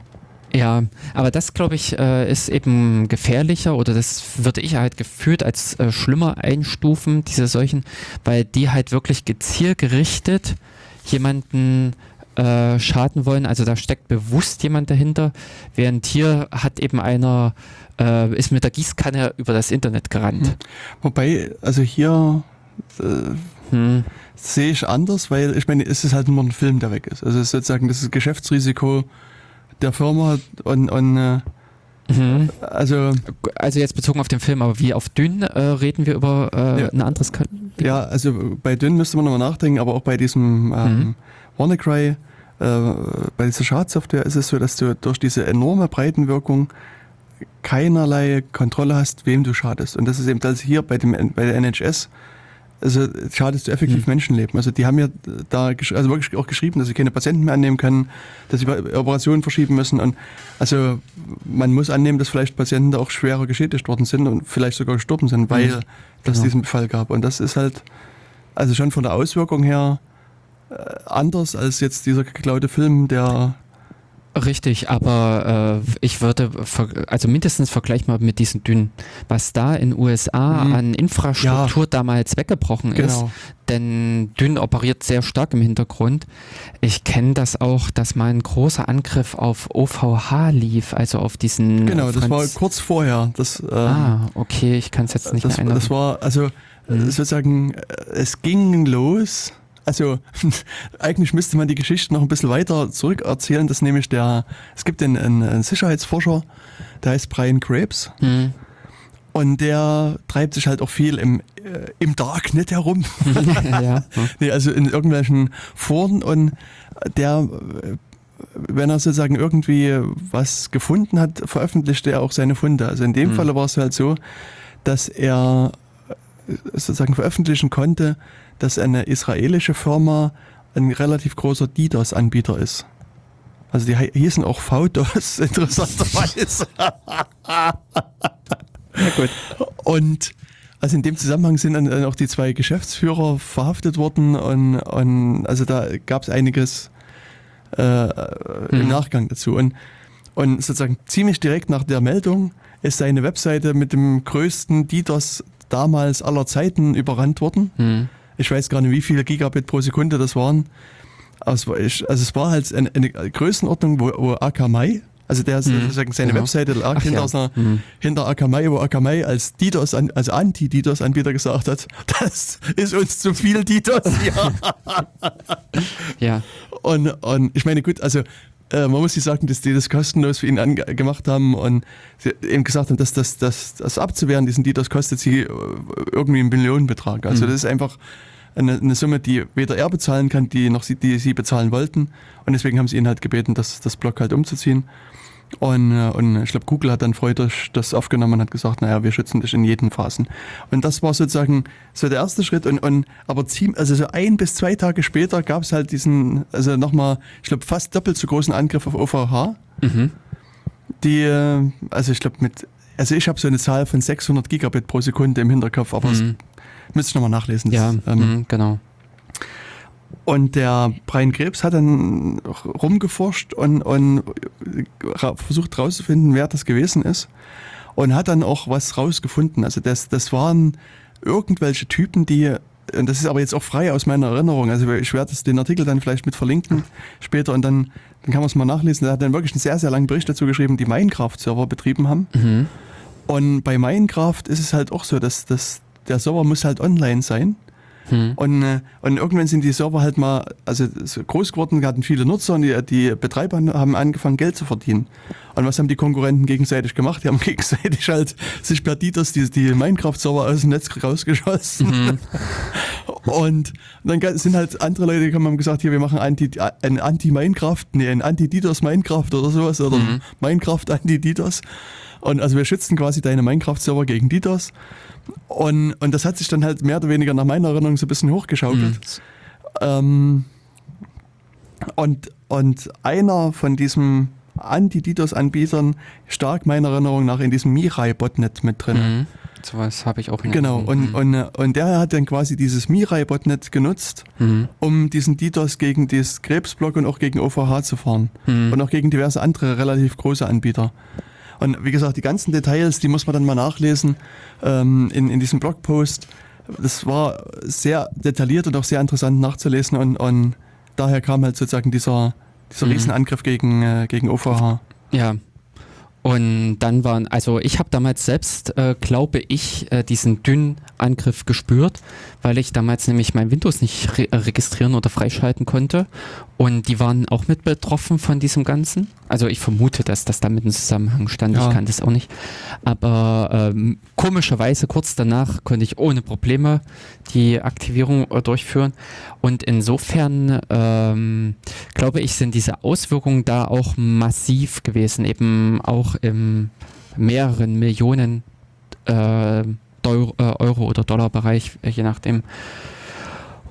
Ja, was in dem Sinne dieses Ganze etwas merkwürdig macht, aber hier ist halt, glaube ich, wie im Rahmen Deutsche Bahn Hm. oder diese äh, englische Gesundheitsdienst, äh, dass dort einfach es äh, es bildlich sichtbar wurde und nicht in dem Sinne im Hintergrund getobt hat, dieses Ganze. Diese Kriege in dem Sinne im Internet, wenn man das jetzt mal so äh, bezeichnet hier, die äh, toben, glaube ich, die ganze Zeit, also permanent und auch äh, schon wesentlich länger. Was ich, äh, Also vielleicht Hm. nur eine Ergänzung, ich, weil äh, Ja. sozusagen ich mit Zahlen jetzt aufwarten kann. Also ja, ähm, bei dem, bei dem Angriff gegen das Block waren es 620 Gigabit pro Sekunde.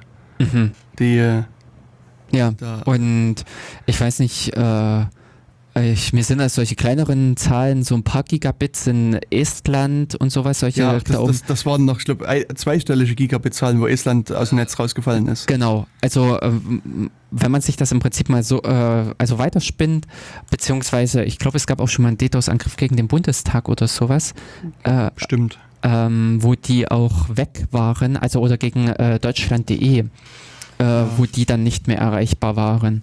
Ähm, man kann praktisch äh, entscheidende Zugriffswege oder Zugriffsziele echt stören, sodass sie in dem Sinne für den normalen Benutzer nicht mehr erreichbar sind, dass sie nicht mehr verwendbar sind und je nachdem, über, äh, um, äh, äh, na, über was man da spricht, geht es unter Umständen um ein Banksystem. Ich kann keine Überweisung mehr tätigen oder sowas. Also in dem Sinne, das Online-Banking ist gestört. Es können auch andere Auftragssysteme äh, sein oder auch äh, eben völlig andere Infrastruktursachen. also in dem Sinne, ich hatte jetzt vor kurzem was gelesen, da hat ein Stadtwerksbetreiber sich mal testen lassen, wie verwundbar er wäre oder ist. Und da äh, hat man auch als erstes dann äh, einen Schreck bekommen. Also sprich im Prinzip, äh, es war wohl irgend sowas, äh, dass nach äh, paar Stunden könnte man die äh, Stromversorgung runternehmen, womit im Prinzip nach ein paar Tagen die Wasserversorgung zusammenbricht und so weiter. Hm. Also diese Infrastruktur ist in dem Sinne wirklich verwundbar. Ja, was in dem Sinne hier merkwürdig ist, dass das hier in dem Rahmen so hoch gespielt wird. Äh, das eigentliche, die eigentliche Bedrohung aber um Wesentliches höher ist. Für mich hat es gerade von dem Gesamtbild her sowas wie äh, ein riesiger Haufen von Dynamit und man macht äh, ein kleines Strohfeuer daneben, um davon abzulenken, dass da eigentlich ein äh, Dynamithaufen liegt. Genau. Man kriegt diesen Strohhaufen über einige Zeit hin gelöscht und alle sind wieder glücklich. Diverse Politiker, also das ist das, worauf wir ja auch noch mit zu sprechen kommen können, was die Reaktionen vor allen Dingen jetzt auf dieses Ganze sind.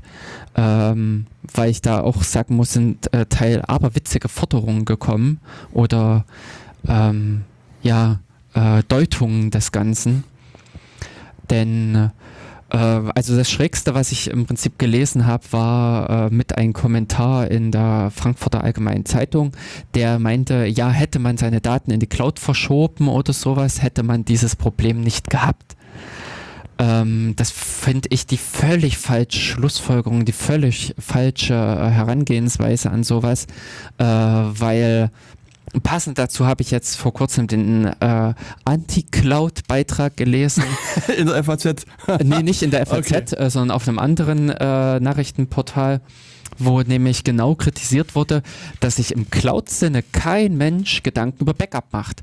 Weil man einfach im Cloud immer wieder davon ausgeht, Redundanz und hin und her, es passiert schon nichts.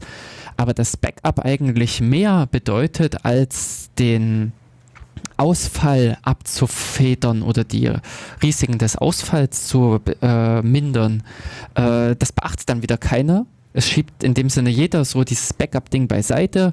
Der Cloud-Anbieter soll das Backup machen. Nee, der Cloud-Anbieter macht Redundanz und hin und her, RAID und äh, mehrere Surfer-Instanzen, äh, womit man eigentlich dieses äh, Problem, was mit einem Backup auch be äh, behoben werden soll, in dem Sinne schadhaftes Belöschen von äh, Dateien Einzelnen oder Dateien. so. Genau. Mhm. Äh, also nicht Ausfall, sondern in dem Sinne Verlust, Datenverlust überhaupt nicht bedenkt. Und das sind dann wiederum riesige Sachen, die, äh, glaube ich, auch wirklich ernsthaft bei diesen Cloud-Betreibern äh, zu bedenken sind oder äh, nicht bedacht werden dass an der Stelle wirklich eine ordentliche Datensicherheit äh, gewährleistet wird. Wobei ich auch umgekehrt sagen muss, die können das auch zum Teil gar nicht. Wenn ich davon ausgehe, dass ich Daten, Datenbanken und sowas in die Cloud schiebe, dann ein Datenbank-Snapshot oder sowas kann ich nicht zu beliebigen Zeitpunkten machen. Hm. Das muss unter Umständen in Kooperation mit der Anwendung passieren. Ja. Und dementsprechend kann ich diese Verantwortung nicht auf den Cloud-Betreiber abwälzen, sondern stehe auch als Betreiber der Anwendungssoftware mit in Verantwortung. Und das machen aber dann hier genau solche Ratgeber, die sagen, ach, schieb's doch zu Apple, schieb's doch zu Google oder zu, äh, Amazon. Ja. Äh, da ist dann alles gelöst. Äh, und das ist, finde ich, hier in diesem ganzen auch, äh, dass IT, IT-Sicherheit überhaupt nicht verstanden wird hm. und mit äh, solch primitiven Lösungen angegangen wird, dass uns das noch tierisch auf die Füße fällt. Genau. Also das fand ich jetzt in diesem ganzen Zusammenhang äh, sehr bemerkenswert dass einfach neben diesem Spielerei XP und wie ich vorhin sagte, 7% des, äh, der Internet angeschlossenen Geräte. Aber ich meine, also vielleicht, das wollte ich vorhin noch sagen, mhm. du hast vorhin so ein bisschen den Eindruck erweckt, dass es nur XP-Geräte betrifft. Also dem ist ja nicht so. Ja. Das, das, also es betrifft auch XP-Geräte hm. und da ist es vermutlich vielleicht auch schnell aufgefallen, aber es betrifft schon verschiedene andere Generationen bis hin zu Windows 10. Also, nee. also außer Windows 10. Äh, äh, Windows 10 und Windows 8 waren meines Wissens nach gepatcht. Also dafür hat Microsoft im März die, ja, aber es also mehr oder weniger vor Windows 8 muss alles verwundbar sein. Also na gut, wer den Patch eingespielt hat, für den war sowieso alles gut. Okay, gut. Das aber ist wiederum sozusagen interessantes Stichwort. Hm. Ja, aber sozusagen die, äh, also es waren grundsätzlich eben nicht nur Windows XP ja. äh, ein Problem, sondern es waren halt auch neuere Betriebssysteme ein Problem. Das Und äh, also das, das Interessante ist eigentlich hier, dass, dass ähm, wenn man sich die Signaturen anguckt von den Patches, die Microsoft bereitstellt, stammen die alle von Mitte Februar 2017. Hm. Auch der Windows XP-Patch. Das heißt, sie hatten damals schon einen Patch für ah, XP. Okay. Das, das heißt halt, nicht gelesen. Ja, hm? das ist doch. Äh, sollte man drüber nachdenken, zumindest. Ja, ja, das wirft ein ganz besonderes Licht auf äh, Microsoft mit, mhm. äh, die hier näher auch äh, den Finger äh, deutlich halt auch mit in andere Richtungen gezeigt haben. Ja, aber äh, das ist eigentlich ein sehr interessantes Stichwort, denn äh, bei IT-Sicherheit äh, kommt auch definitiv mit zu tragen dieser Schwerpunkt Patches einspielen, also Sicherheitsupdates durchführen, das System aktuell halten. Und das ist wiederum etwas, was Microsoft den Benutzern, ich sage jetzt mal ungewollt, äh, die ganzen Jahre über antrainiert hat, dass sie Sicherheitspatches nicht installieren. Ich kenne das auch noch bis in die heutige Zeit hinein, dass man sagt, nach einem Erstrelease mal abwarten, bis die Kinderkrankheiten raus sind. Dass man auch äh, Patches erstmal durchrollen lässt, denn das habe ich auch bei uns, also miterlebt in der Firma, äh, dass eben ein Patch dir das Datenbanksystem zerhaut. Also wenn nachdem du den Betriebssystem-Patch eingespielt hast, funktioniert dein Microsoft M äh, MS SQL Server nicht mehr. Also ja, aber. Mhm. Also normalerweise kenne ich es von diversen Firmen so, dass die eine Testmaschine haben, wo sie das ausprobieren. Genau. Und dann, also dann, dann auch sehen, wenn es schief geht, okay, hier gibt es Probleme und, und dass die dann in die gesamte Firma oder in das Produktivsystem ausrollen. Hm, genau, aber dann, dann lässt du es, dann lässt du deine äh, Systeme verwundbar stehen weil, äh, weil du ansonsten. Na gut, hier hast du ja nicht viel Wahl. Also entweder du patchst das Ding und der, der Rechner geht nicht mehr. ja. Oder du spielst das mit diesen heißen Kartoffeln und, wart, und hoffst, dass nichts passiert. Oder? Genau. Und an der Stelle ähm, sind gefühlt aber diese Häufigkeit dieses solchen Szenarios mit in der Vergangenheit auch so oft gewesen, dass die Leute schon diese Grundhaltung haben. Hm Wobei, also Warten, ich meine, was in den nächsten genau. zwei Tagen noch nachgeschoben wird. Also ich denke, man muss hier sozusagen zwei, zwei Sachen angucken. Also mhm. das eine sind die Firmen, das was du sagst, wo dann Patches vielleicht schief gehen und dann da sich ein bisschen zurückgezogen wird. Auf der anderen mhm. Seite hast du die Privatanwender, wo ähm, zumindest jetzt in meiner kleinen Filterblase eigentlich die Patches äh, eigentlich meist gut gehen. Also ich erlebe selten, dass sie schief gehen, zumindest, aber mhm. ich habe auch nicht so viel. Das habe ich auch nicht erlebt. So viel Windows-Erfahrung. Mhm. Äh, was sozusagen historisch hier eher so ein Problem ist, ist, dass die Leute also so eine Abwägung getroffen haben und gesagt haben, naja, ähm, die Windows-Version, die ich hier habe, die ist irgendwann mal vom Lastwagen gefallen. Mhm. Und, und, genau. wenn, und wenn ich jetzt so ein Update einspiele, das, also Microsoft spioniert mich aus, dann kriegen die das mit, dass, dass das sozusagen so genau. vom Lastwagen gefallen ist. Ja. Und dann mache ich lieber kein Update. Genau, weil sonst mein Windows deaktiviert wird. Genau, weil mein Windows deaktiviert wird oder ich dann irgendwie mhm. so eine fette Meldung kriege, hier, dein Windows ist, äh, musst du immer äh, irgendwas äh, freischalten, freischalten legal machen und so weiter. Mhm. Und deswegen, also das war halt auch einer der Gründe, warum Leute kein, kein Update eingespielt haben. Mhm. Und eine, ganze Reihe, also ganze Aber Zeit lang war es auch so, dass in, also Leute im Iran war ja so ein Schurkenstaat mhm. und die haben sozusagen grundsätzlich keine Windows-Updates bereitgestellt, mit der Konsequenz, dass quasi der halbe Iran quasi offen wie ein Scheunentor Ja. Hm. Hm. Und, und deswegen, also ist es angeblich ja so, dass, dass Microsoft sich jetzt auch sozusagen entschieden hat, dass, dass ihre Policy da zu ändern, dass sie sagen, also li lieber sind uns gepatchte Systeme, Mhm. als dass wir jeden Raubkopierer, wie man so schön sagt, hinterherrennt. Also Mhm. ähm, und äh, sozusagen haben sie da auch so ein bisschen was mehr für, für das Thema IT-Sicherheit quasi getan. Hm. Wobei ich in dem Zusammenhang, äh, ich sehe gar nicht mal so dieses Endanwender, also der Privatbenutzer zu Hause, äh, hier als großes Problem, sondern wirklich die autark laufenden Systeme, die äh, unüberwacht, ich sag mal, als Steuerung von irgendwelchen Maschinen und ähnlichen äh, unterwegs sind, also im äh, Internet hängen oder sowas, die äh, aus meiner Sicht eher die Bedrohung ausmachen. Das, äh, ich seh- äh, also ich denke, dass ein Großteil der Verantwortung hier wirklich im Firmenbereich mitliegt. Bis dahin, dass ich halt, was ich wie im Rahmen der Deutschen Bahn immer noch nicht, also nicht verstehe, was so diese ähm, Fahrkartenautomaten beziehungsweise auch eben diese Anzeigesysteme angeht. Warum greife ich da nicht auf ein BSD oder auf ein Linux zurück? Ich kann, Ich meine, die Systeme können auch eine Lücke haben. Richtig, aber dort kann ich anders dazugreifen. Dort äh, hänge ich eigentlich, wenn ich das ganze System sinnvoll aufbaue und betreibe, nicht in dieser Abhängigkeit, also habe eigentlich nicht diese Probleme, wie ich sie hier mit einem äh, XP habe, Schrägstrich, wenn ich mir den laut Vertrag den Code zu der Software, also für das Anzeigensystem geben lasse, äh, habe ich auch noch eine Chance, das über verschiedene Versionen hin weiter zu pflegen. Also da sehe ich eigentlich mehr Chancen als äh, Schwierigkeiten drin. Genau, deswegen äh, kann ich hier wieder nur sagen, freie Software ist hier auch die Rettung. Hm? Also das, das Ja. ich meine, äh, zumindest kann man dann, also wenn es jetzt freie Software einsetzen würden, Äh, etwas hat man den Quellcode in der Hand. Ich meine, man kann natürlich auch diese vertragliche Regelung machen, die du gerade angesprochen hast, dass man sich den Quellcode als Firma geben lässt. Ja, Dann ist es halt jetzt nie wirklich in dem klassischen Sinne freie Software, aber ähm, man kann den halt immer noch diesen Klumpen einer anderen Firma geben und sagen, hier, macht mal was draus. Also ähm, ich meine, es ist also eine Anzeige, eine Software von, von der Bahn ist ja vergleichsweise Spezialanwendung. Das ist auch die Frage, Ja. ob das überhaupt jemanden da draußen interessieren würde. Genau, also jetzt im Rahmen von freier Software oder sowas äh, würde ich das nicht sehen, sondern diesen ganzen Unterbau. Ich sag mal, man könnte aus meiner Sicht ein schönes SSH einfach draufpacken, wo du auch remote in dem Sinne äh, diese Dinge be benutzen kannst. Dieses lustige Beispiel, was du vorhin ja genannt hattest, mit Diskette rumrennen, also die äh, Fahrkartenautomaten, die neue Pläne per Diskette äh, verteilen, könnte man wesentlich geschickter machen mit äh, Netzwerkanbindung oder anderen Möglichkeiten.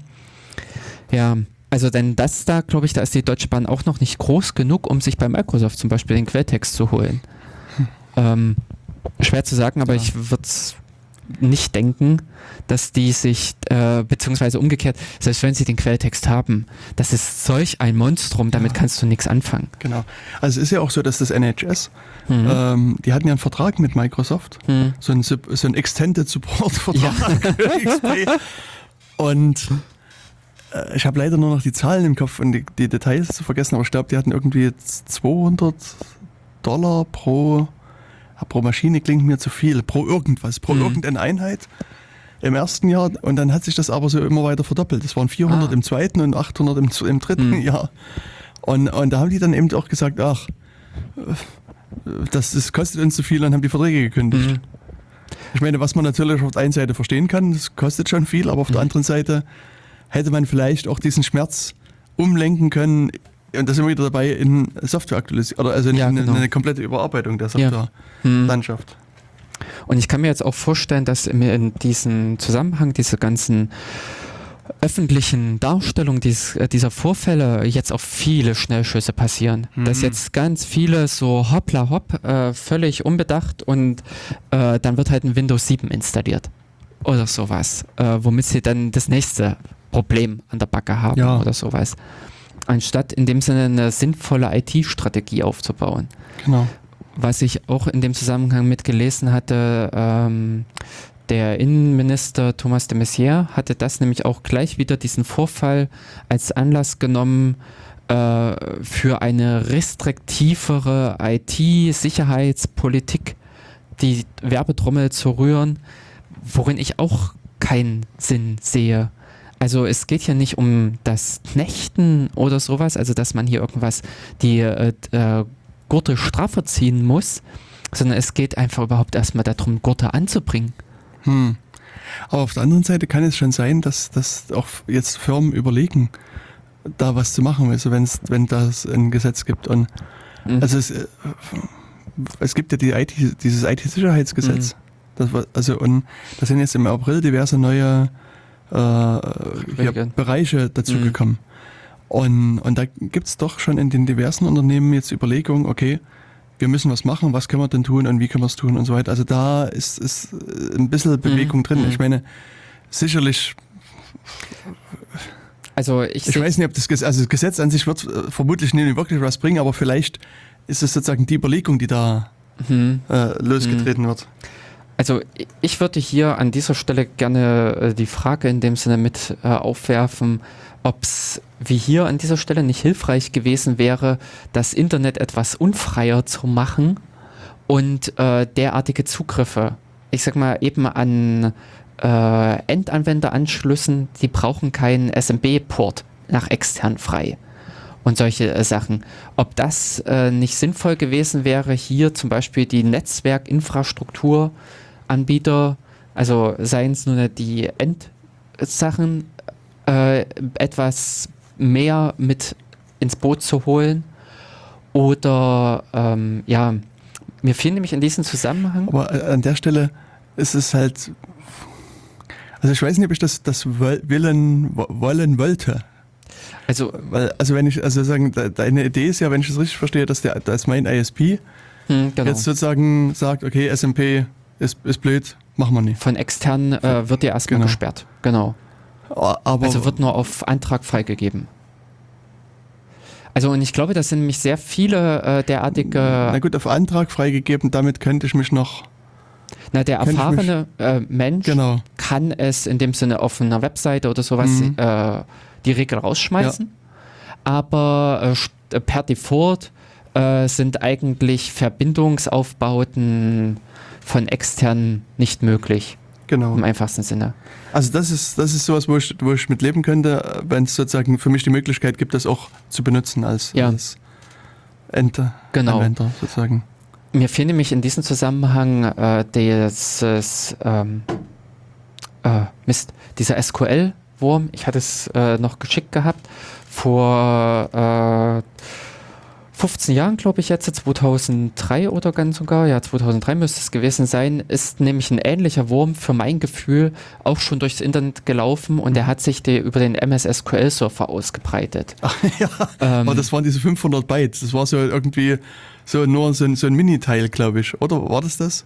Das weiß ich nicht genau. Ich weiß nämlich nur, äh, dass da von div äh, diversen Leuten halt eben berichtet wurde, dass auffällig viel Traffic über einen gewissen Port Hm, äh, genau. läuft, wo auch viele Administratoren, die in dem Sinne so ein Netzwerk oder sowas äh, Zugriff hatten, die betrieben haben, dass die nämlich an dieser Stelle kurzerhand diesen Port extern dicht gemacht haben. Oder wer in solchen Infrastrukturen drin häng, hing, dass in Netzwerken zwischendrin der Port dicht gemacht wurde, der SQL-Server-Port war das. Also das war der SQL-Slammer. Ah, Das, ja, also Okay. das vor 14 Jahren ungefähr hat er sein Unwesen getrieben. Mhm. Und da war nämlich auch einfach der Kniff, dass man diesen Wurm äh, etwas ge- eingedämmt hat, indem man die Ausbreitungswege einfach unterbunden hat. Das ist eigentlich sag mal, das, was man auch klassisch in einem, innerhalb eines Netzwerkes tut. Ähm, man sagt nicht einfach hier, ihr dürft frei kommunizieren, äh, die Rechner untereinander. Ich kenne sogar so, dass Arbeitsplätze überhaupt nicht miteinander, ich kann den äh, Arbeitsplatz neben mir nicht anpingen. Ich kann aber nicht auf Mhm. deren Freigaben und sonstiges zugreifen. Das ist keine Sache, die man normalerweise benötigt, den Datenaustausch. Der hat gefälligst über einen zentralen Server zu passieren und dementsprechend, wenn ich die Kommunikationswege hier äh, schon netzwerktechnisch unterbinde, habe ich damit auch wie hier die Ausbreitungsmöglichkeiten für eine derartige Software genommen. Hm. Also uns erreicht gerade so ein Kommentar, ah. dass ähm, SMB aus, den, aus dem Internet sozusagen dank NAT äh, in Deutschland gar nicht erreichbar ist sozusagen. Das ist auch wiederum ein Argument. Ja. Das, ist, äh, das ist mal ein positives Argument für äh, NAT. Hm. Ähm, CGN. Was? NAT und CGN. Carry Rate NAT. Okay, nee. Das müssen wir später ja, mal, mal erklären. Das, also haben diverse äh, Anbieter, machen quasi nochmal ein, also es gibt sozusagen neben den, Ach. neben deinem Consumer Nut, was du Was ich an meinem Router laufen Router hast, haben die sozusagen in ihrem äh, ISP-Netz quasi dieses äh, nochmal rumgenattet. Das merkt genau. man, wenn man sich mit einem Handy einbucht, hat man eine 10 irgendwas Adresse. Nee, keine 10er Adresse, sondern das ist so eine ähm, so, nee. oh, wir laufen halt irgendwie dauernd also in, in Uncharted Territory rum. Genau, aber wer mich gerade auf dem Handy erreichen möchte, der kann das über die 10.180.240.4 tun. okay, ich starte dann gleich mal äh, meine Anfrage. Nee, das, also es war irgendwie ein spezieller IP-Bereich, aber ich habe hab die Nummern vergessen. Das mhm. äh, äh, okay. gibt es irgendwie so einen, so einen schönen RFC dazu, aber ich muss, muss Und äh, ja, an der Stelle äh, wäre es wahrscheinlich noch schlimmer, äh, könnte noch schlimmer. 100. 164 ah. Strich 10, also slash 10. Okay. 100.64 Strich 10. Und das ist also sozusagen, die Idee ist eigentlich bei dem Netz, dass du, also dass du sozusagen als Vorstufe zur Umstellung auf IPv6 nimmst. Mhm Und bei meinem alten Provider hat das aber dafür gesorgt, dass die Ärzte gesagt haben, ach, Problem ist doch gelöst, wozu brauchen wir noch IPv6? Toll. Genau. Ja.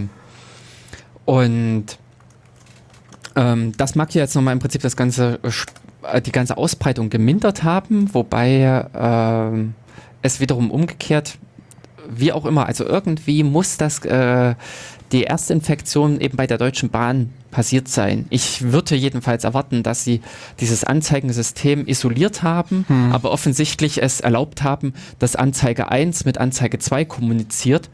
Warum auch immer. Ja. Hm. Ich meine, generell hast du ja auch in großen Firmen eigentlich häufig SMB-Anwendungen. Also ich weiß nicht, wie es jetzt, was jetzt, also bei der Bahn gibt es garantiert auch viele Fälle, wo du nee, sozusagen Datenaustausch ja machen äh, kannst, musst und kannst. Echt, aber ich wüsste nicht. Also Krankenhäuser zum Beispiel, wenn du ähm, ja. Hier meinetwegen äh, Röntgenbilder machst ja, oder genau. MRT-Bilder oder mhm. sowas. Also vielerlei solche Geräte legen ihre Bilder auf irgendeinen Share mhm. ja. und das, das wird dann halt genau. per SMB hin und her geschoben oder also irgendwelche Drucker und mhm. Scanner und also auch, auch diverse Industriemaschinen, dort wo sozusagen Daten liegen, ja. das wird viel per SMB gemacht. Mhm. Ja, aber äh, was auch ist, äh, was nämlich Probleme bereitet, und ich weiß nicht, ob das bei XP ganz und gar damals noch so war, wenn du innerhalb eines Netzwerkes äh, die Ports deaktiviert hast oder sowas, konntest du auch Schwierigkeiten haben mit der Gesamtkommunikation. Mhm. Also es äh, kann es mindestens jetzt noch äh, zurückgehen, damals ähm, wo dieses NetBIOS und solche Sachen alles noch mit existierten, waren auf alle Fälle Schwierigkeiten in der Namensauflösung, dass gewisse Dienste halt immer noch darauf zurückgegriffen haben ähm, und du daher praktisch das Ding nicht abschalten konntest. Also wenn du es abgeschalten hast, dann hast du dir in irgendeiner war, anderen ja, Form ja. in Fuß geschossen. Hm. Ähm, sprich im Prinzip, du hattest äh, die Wahl zwischen Pest und Cholera und ähm, hast an der Stelle einfach das Ding laufen lassen. Aber ähm, ja, grundlegend im Prinzip, wenn man hier davon ausgeht, äh, der, äh, jedes, äh, jede Anzeige bei der Deutschen Bahn braucht eigentlich nur mit dem zentralen Surfer kommunizieren und nicht unbedingt mit ähm, der Anzeige neben ihr. Oder dieses Beispiel Krankenhaus, dieses Röntgengerät muss mit der zentralen Datenablage kommunizieren die, äh, der Arbeitsplatz oder der PC des äh, Doktors muss mit der Datenablage kommunizieren, aber nicht das Röntgengerät mit dem Rechner des Doktors und ähnliches. Genau. Also das sind solche äh, Sachen, wo ich äh, ein bisschen komisch finde, dass diese Ausbreitung so hier stattgefunden hat, aber ähm, da mögen auch noch andere Sachen mit im Hintergrund hm. sein. Aber du hattest vorhin noch so einen Punkt angesprochen, hm. Als es um die NSA ging. Also da hatte ich noch mal kurz dich noch abgewürgt, weil ich noch zu dem Thema was sagen wollte. Und da hattest du, also du wolltest irgendwie andeuten, dass dann dein, deine Meinung eine andere ist als meine. Ähm, aber ich weiß nicht mehr, also wie gesagt, du halt dadurch, dadurch dass du okay. nie, äh, hm, äh, ich überlege jetzt gerade bezüglich NSA, denn es ist ja die, diese Ach so, äh, äh, was hier jetzt vielmals mit benannt wurde, dass die NSA der Böse ist, der diese Lücke zurückgehalten hat und nicht Microsoft zur Verfügung, also äh, darüber informiert hat, äh, der das in dem Sinne äh, also ausgenutzt hat, äh, wo in dem Sinne hier auch wieder äh, die Bundesregierung kauft äh, Sicherheitslücken an und sowas mit kritisiert wird. Ich sehe das halt teilweise ähm, als ein kleineres. Also das ist einfach nur, dass man die Aufmerksamkeit woanders hin lenken will an dieser Stelle und sehe eigentlich, dass die, ähm, das, die man sollte einfach mal der Sache ins Auge blicken und akzeptieren, Software kann Fehler enthalten oder Software enthält Fehler. Aber ich denke, das, das ist ja sozusagen ein Fakt, den alle einsehen und, und begreifen. Was, was aus meiner Sicht hier kritisiert mhm. wird, ist ja die Tatsache, dass NSA wie auch andere Organisationen jetzt hingehen und sagen, wir kaufen Schwachstellen oder wir beschäftigen mhm. Leute, die Schwachstellen entwickeln, die so, oder nicht entwickeln, finden. sondern die, mhm. die finden, die versuchen halt sozusagen die Schwachstellen zu finden. Und äh, sozusagen der positive Ansatz wäre jetzt, dass sie sagen, okay, wir haben da eine Schwachstelle gefunden, gehen zu Microsoft und sagen, hey Microsoft, mach das mal zu. Hm. Damit stärken wir unsere IT-Infrastruktur, nicht nur unsere eigene, sondern eigentlich also, die aller Bürger, hm. letztlich in dem Falle weltweit, wenn man an jetzt hm. Microsoft denkt. Aber genau das machen sie ja nicht, sondern sie behalten das für sich, haben ein Interesse daran, das möglichst lange geheim zu halten und damit auch alle Rechner sozusagen verwundbar zu halten. Hm. Und äh, es gibt Berichte, dass sie, das aber halbwegs noch unbestätigt, dass in dem Falle von dieser äh, Lücke hier, dass die Microsoft bezahlt haben sogar, dass die die Lücke nicht fixen. Also, aber das mhm, ist eben ja, alles noch gut. sehr mhm. spekulativ. Das wird, das wird sich erst in den nächsten Monaten wirklich ja. bestätigen oder mhm. auch eben nicht bestätigen. Mhm. Aber schon die Tatsache allein, dass die sozusagen das zurückhalten, die Lücke, damit schädigen sie alle. Also, wenn ich jetzt ein Windows-Nutzer wäre, habe ich gar keine Möglichkeit, mich irgendwie zu sichern gegen diese eine konkrete Lücke. Und, und ich sag mal, es gibt ja neben den Geheimdiensten noch andere Leute, die sozusagen daran forschen. Mhm. Das sind, ja. ich sag mal, die einen, die Guten, die dann eben das irgendwann fixen wollen. Aber es sind halt auch sozusagen Kriminelle, die dann das ausnutzen, um dann auf ihren Wegen da das da einzudringen. Also mhm. das, das ist sozusagen das Problem. Und was hier speziell noch dazu kommt, dass das ja von dieser, äh, von diesen Shadow Brokers, also von dieser Gruppe, die du vorhin mhm. mit erwähnt hattest, quasi ja. entdeckt worden ist und die aus irgendwelchen Gründen diesen, diesen enormen Berg an, an, an Sicherheitslücken da gefunden haben, also die angeblich von der NSA stammen. Also das hat sich sozusagen die NSA jetzt sozusagen ihre, ihren Werkzeugkasten klauen ja. lassen. Mhm. Und jetzt kann man sagen, die Shadow Brokers sind noch halbwegs fair und veröffentlichen das mehr oder weniger. Es ist wie gesagt eine gewagte Theorie. Nee, denn ähm, die ver äh, veröffentlichen ja jetzt, oder haben sie im März ja nur veröffentlicht, weil es keiner kaufen wollte. Genau, ja, ja. Und ähm, aber die veröffentlichen es ah, ja. äh, quasi, äh, aber letztlich hat, hat, hat, die NSA das auf irgendwelchen Wegen verloren. Und, und hm. also, also das ist halt noch, noch, ein Risiko, was sie auch eingehen, indem sie solche Lücken horten, dass, hm. dass das eben auch, dass sie es auch selber verlieren. Und das scheint ja hier passiert zu sein. Hm. Also insofern ist es also ein aktiv schädliches Verhalten, glaube ich, was die hier an den Tag legen. Mhm.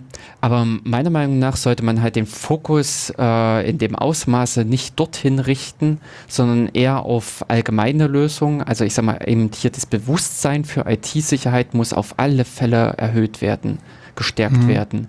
Äh, in dem Sinne innerhalb den, äh, der Firmen, innerhalb in dem Sinne äh, von sämtlichen äh, Computer-IT-Entwicklungen, ich sage mal eben nur dieses Internet of Things. Ähm, und äh, dass an dieser Stelle mh, mm, ich würde jetzt mal, also die Sicherheitslücken, die in dem Sinne vielleicht äh, gefunden werden oder sowas, äh, als einen nicht ganz so großen Teil äh, ansehen oder sowas. Ich glaube, man sollte hier auch ehrlich sein und sagen, äh, wir haben wesentlich mehr Lücken insgesamt rumlaufen, die zum Teil auch ein wesentlich, äh, also ein genauso großes Potenzial haben. Also es hat für mich so ein bisschen gerade dieses Strohfeuer oder äh, Effekt, beziehungsweise äh, hier, äh, wir haben jemanden, den wir jetzt köpfen können und dann wird wieder alles gut. Wenn die, äh, wenn die äh, Geheimdienste nur ihre Sicherheitslücken ordentlich äh, hergeben würden, also die der Allgemeinheit, was sie herausgefunden haben, diese Informationen zur Verfügung stellen würden, dann wird die Welt schön. Das also es wird vielleicht nicht schön, aber es wird besser. Also die Software-Situation wird besser, weil zumindest die Lücken, die sie da haben, mhm. gefixt werden kann. Okay, aber ich weiß nicht, ob, also für mein Gefühl ist halt, wir reden da über eine Verbesserung äh, der IT-Sicherheitsproblematik im einstelligen Prozentbereich. Da glaube ich, ist man, äh, sollte man besser äh, die Schwerpunkte und die Energie mit auf andere Sachen lenken, weil die dort ähm, mehr, also gewinnbringender kommen. Was wäre denn das?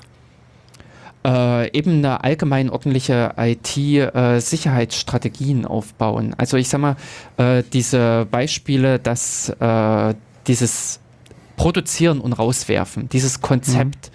dieses wenig nachhaltige Hinterhergehen bei Software oder bei... Äh, Aber wer, wer soll denn das machen? Die, äh, die Produzenten, finde ich, also eben wie hier, sagen wir mal mhm. so, ein Hersteller eines Gerätes, mhm. Messgerätes, Röntgengerätes oder sowas, ist in, der, in dem Sinne auch noch haftbar. Hm. Aber ich meine, das sind, das sind ja zwei verschiedene Sachen, die, die du hier betrachtest. Mhm. Und, also die parallel laufen können.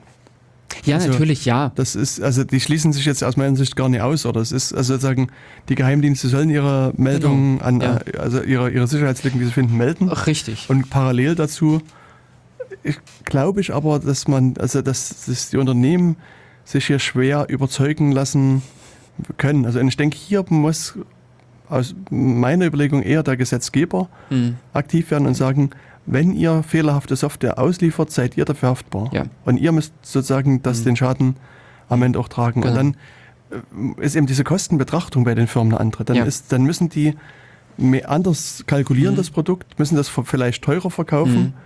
Aber eben auch zum letztlich ehrlicheren Preis. Also mhm. so, jetzt habe ich quasi die gesamte Kostenlast. Also genau. ich kaufe vielleicht ein Produkt für 4 Euro, mhm. was super funktioniert, aber mir einen Schaden von 4000 Euro am Ende ja. anrichtet. Und, mhm. äh, und, und, dann ist es sozusagen von der Kalkulation her, kostet es dann vielleicht 40 Euro, aber sozusagen, wenn es schief geht, dann zahlt die Firma halt auch den.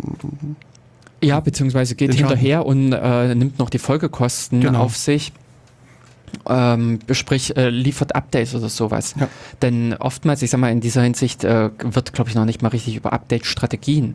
Wie äh, Google hat mhm. jetzt, also äh, da sehe ich dieses Problem Android oder sowas zum Beispiel auch als ein schönes Beispiel, wo Open Source oder sowas äh, eigentlich nichts richtig hilft weil äh, letztendlich solche Lücken wie Stage Fright oder sowas, die vor, weiß ich nicht, zwei Jahren oder sowas äh, durchgelaufen sind. Hm, das ist schon oder her. Noch länger her. Äh, Kann sein. Ähm, dass die immer noch offen, also da, da sind die Systeme immer noch verwundbar. Ja äh, weil einfach da nicht die Nachhaltigkeit gegeben ist. Man hat von Anfang an so kalkuliert oder äh, man hat einfach die Annahme mit eingebracht, äh, das Produz äh, das, der äh, Benutzer schmeißt das Gerät sowieso nach einem Jahr weg. Hm.